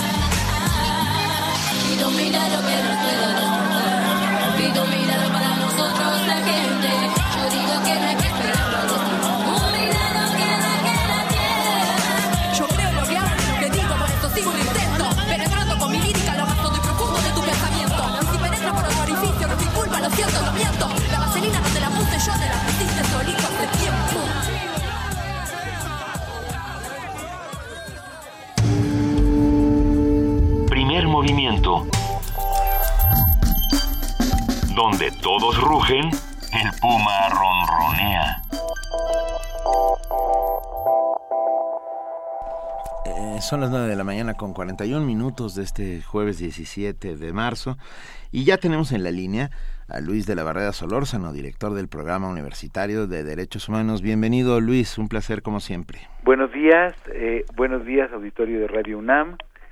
Los gnósticos, corriente religioso-filosófica surgida en los primeros siglos del cristianismo, sostenían que el mundo no fue creación del Dios bueno, sino de un demiurgo esencialmente malo que en consecuencia creó a la materia como habitáculo del mal. A la vista del funcionamiento del Ministerio Público en México, podríamos considerar que también fue obra de un demiurgo esencialmente malvado, que diseñó la institución para que su labor fuera no sólo deficiente, sino atroz. Las quejas más numerosas durante los dos períodos, ocho años, en que tuve el honor de presidir la Comisión de Derechos Humanos del Distrito Federal, fueron las presentadas contra el Ministerio Público por la exasperante lentitud y las omisiones y fallas con que se tramitaban las averiguaciones previas. Varias recomendaciones al respecto dirigimos a los sucesivos procuradores de justicia. Quince años después de que concluí mi gestión, ¡ay, cómo vuela el tiempo! El órgano de la acusación continúa como en la rima de Becker, hoy como ayer, mañana como hoy y siempre igual. En efecto, la CDHDF, en su reciente recomendación 2 diagonal 2016, da cuenta de que el Ministerio Público de la capital de la República sigue actuando con la negligencia, la falta de profesionalismo y la desconsideración hacia las víctimas con que lo hacía hace tres lustros. La recomendación se refiere a 19 indagatorias en las, en las que se advierten periodos pronunciados de inactividad en la integración de las investigaciones desatención a víctimas y o denunciantes, falta de diligencias orientadas a identificar a los probables responsables de los delitos, falta de oportunidad en la emisión de citatorios, órdenes de comparecencia, búsqueda, investigación y presentación de personas clave para el esclarecimiento de los hechos, falta de seguimiento a las solicitudes de colaboración giradas a policías de investigación, falta de preservación de la escena del delito, práctica a destiempo de diligencias de carácter urgente, instrucciones erróneas para solicitar dictámenes periciales, retraso injustificado en la emisión de esos dictámenes, falta de coordinación entre los agentes ministeriales investigadores, dictaminadores y adscritos, escaso control y supervisión para la integración de las averiguaciones previas e incluso extravío de un expediente. Uf. La CDHDF detectó dilación en la tramitación de las indagatorias por periodos que van desde dos hasta tres años.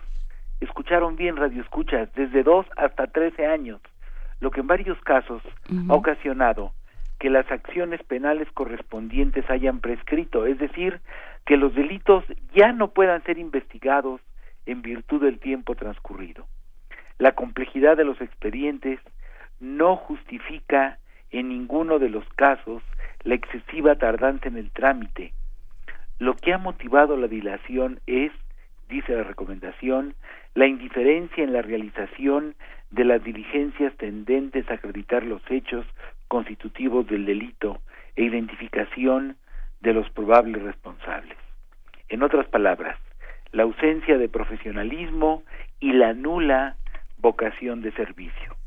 Lo que a mi juicio resulta más escandaloso es que una averiguación previa tarde en integrarse toda la eternidad que entre una diligencia y otra transcurran meses y meses de vacío absoluto, es decir, sin actuaciones ministeriales, y que no se lleven a cabo acciones de pertinencia evidente para el esclarecimiento de los hechos, sin que los superiores jerárquicos de los agentes del Ministerio Público detecten esa inacción escandalosa y prolongada.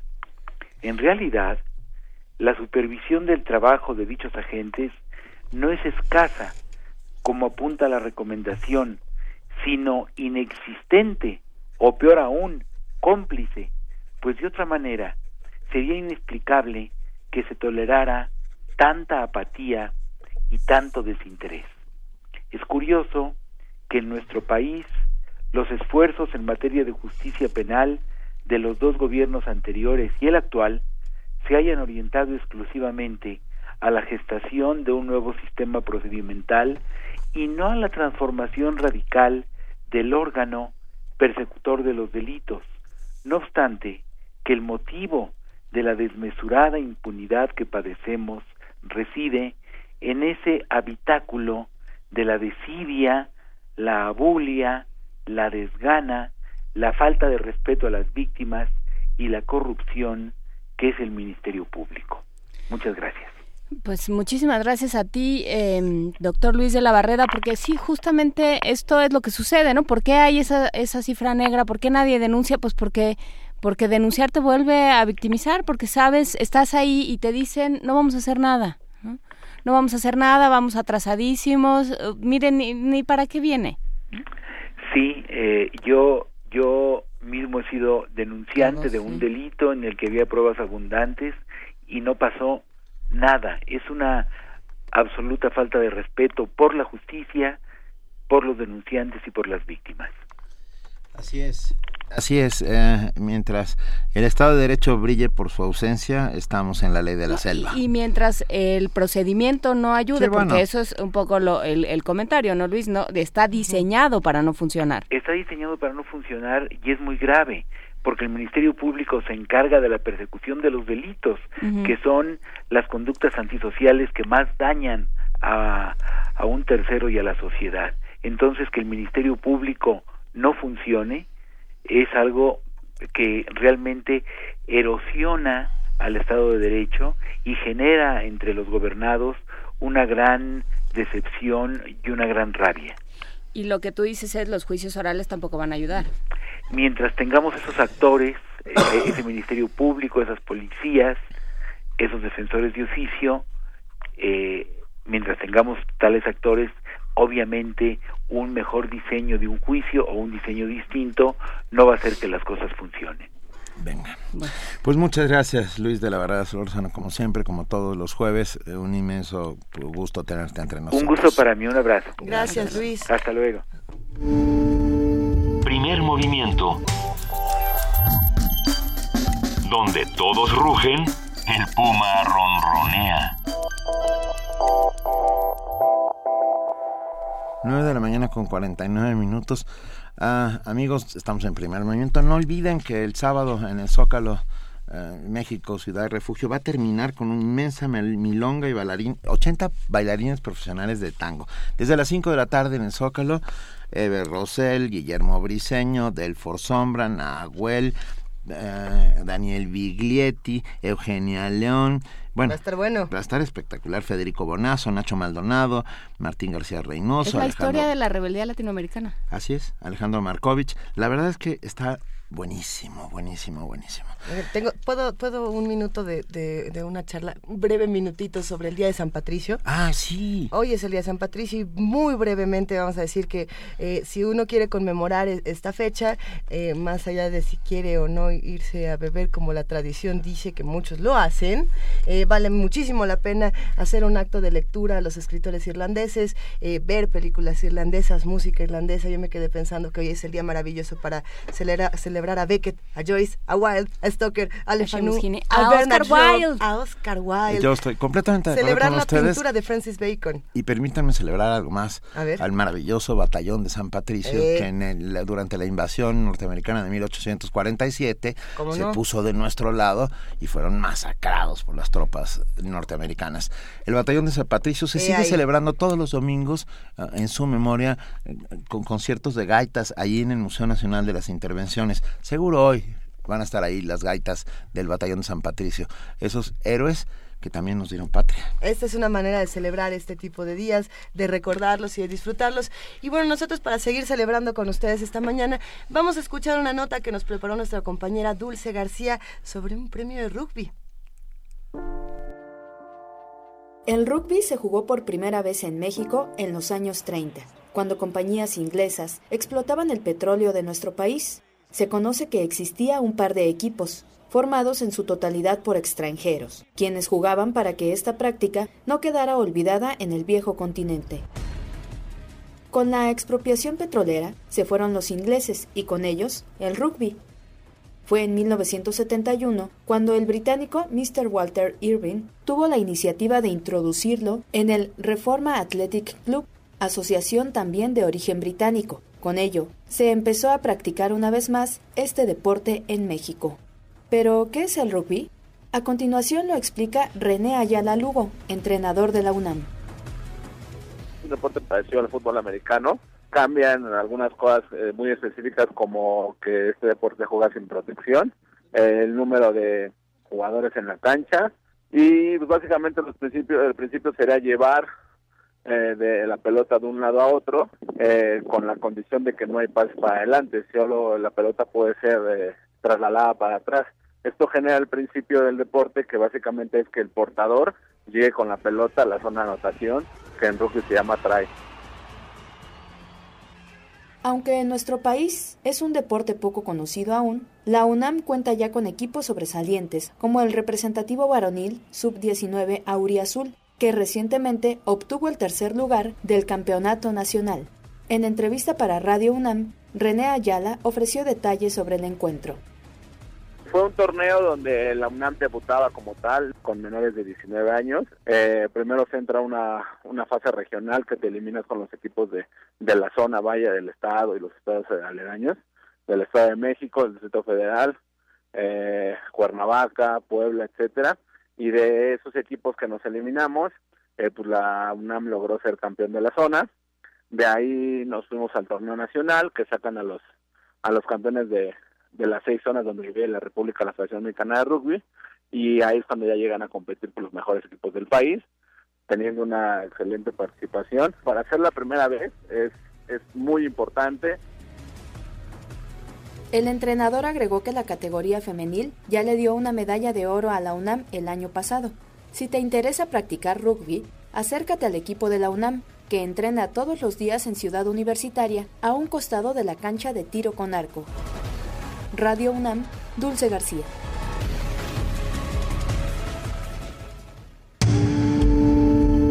Primer movimiento. Donde la raza habla. Híjole, eso de entrenar junto a la cancha, cancha de tiro, sí. cancha de tiro, suena como, como deporte extremo. Sí. Tengan cuidado, si niños del rugby. el rugby sonaba peligroso. Van a quedar como brocheta. ya vámonos, gente, antes de seguir diciendo cosas. muchísimas gracias a todos los que nos están escribiendo en, redes sociales. Estamos en arroba P Movimiento, en diagonal, primer movimiento UNAM. Y también tenemos teléfono que es el 55 36 43 39. Aunque ya casi nos vamos, todavía nos pueden llamar, nos pueden escribir. Nosotros leemos todos sus comentarios, sugerencias, quejas y demás y hacemos caso hacemos mucho caso. De hecho, estamos haciendo más antología sonora y preparando los poemas que nos recomendaron por ahí toda esta semana. Eh, ¿Tenemos más comentarios? Tenemos montones de comentarios. Mucha gente, gracias a todos los que han escrito. Carnalita del Mundo que dice, en ocho años aquí hay más, eh, más desaparecidos que durante las dictaduras en el sur del continente. Estamos, sí, tienes razón. Y no olvidamos tampoco a los desaparecidos y a los secuestrados y a los, a los asesinados en nuestro país. Y lo recordamos todos los días y nos siguen faltando 43, lo sabemos claramente, más 23 mil, más otros 23 mil. Ah, tenemos ya los ganadores de los boletos para ver a los Pumas. A ver, ¿quién se fue? Son Luis David Martínez Contreras, Bernardo Toro y Jonathan Ismael Bretón López. Y para ir a la obra de teatro, Así es, los que se llevan los boletos para, para ir a ver teatro es Cometa, ¿no? Sí. La de, la de Cometa son Haitzi Oliván, Catalina del Carmen Islas, María de Jesús Hernández, Roberto López y Eric Quijada. Gracias a todos, gracias a todos, ya nos vamos. muchísimas gracias, Juan Inés de ESA, nos vemos mañana viernes. Ya, ya, ya. ¿Qué ya? Ya. Ya nos vamos. Pues tenemos, tenemos una recomendación para despedirnos. Nuestro querido eh, compañero Paco Ángeles, productor de este espacio, nos recomienda eh, una canción para cerrar. Light to Me de David Byrne. Esto está en el disco Rey Momo, que es una fusión de... a ver, chequen esto. Una fusión de merengue con el estilo inconfundible del ex líder de los Talking Hits. Talking Heads. Psycho Killer, ¿qué es que sé? ¿No? ¿Por ahí? Papá, papá. No, no la voy a... Bueno, este disco es de 1989, primera incursión como solista de David Byrne. Eh, vale muchísimo la pena que lo escuchemos. Muchas gracias, Paco, por esta recomendación. Qué delicia. Gracias a todos los que hicieron posible y hacen posible todos los días Primer Movimiento. Gracias, Juan Inés de esa. Gracias, querida Luisa Iglesias. Gracias a ustedes que están ahí del otro lado haciendo comunidad con nosotros, ayudando a resistir. Esto fue Primer Movimiento. El mundo desde la universidad.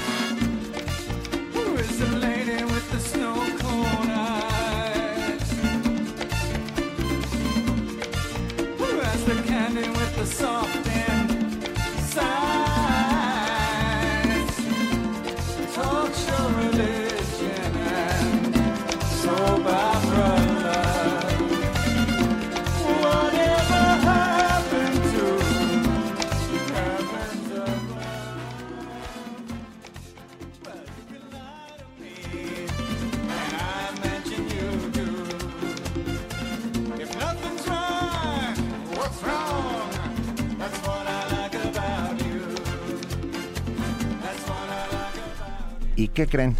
Volvimos. Volvimos ¿No nos queríamos ir? Un anuncio muy importante.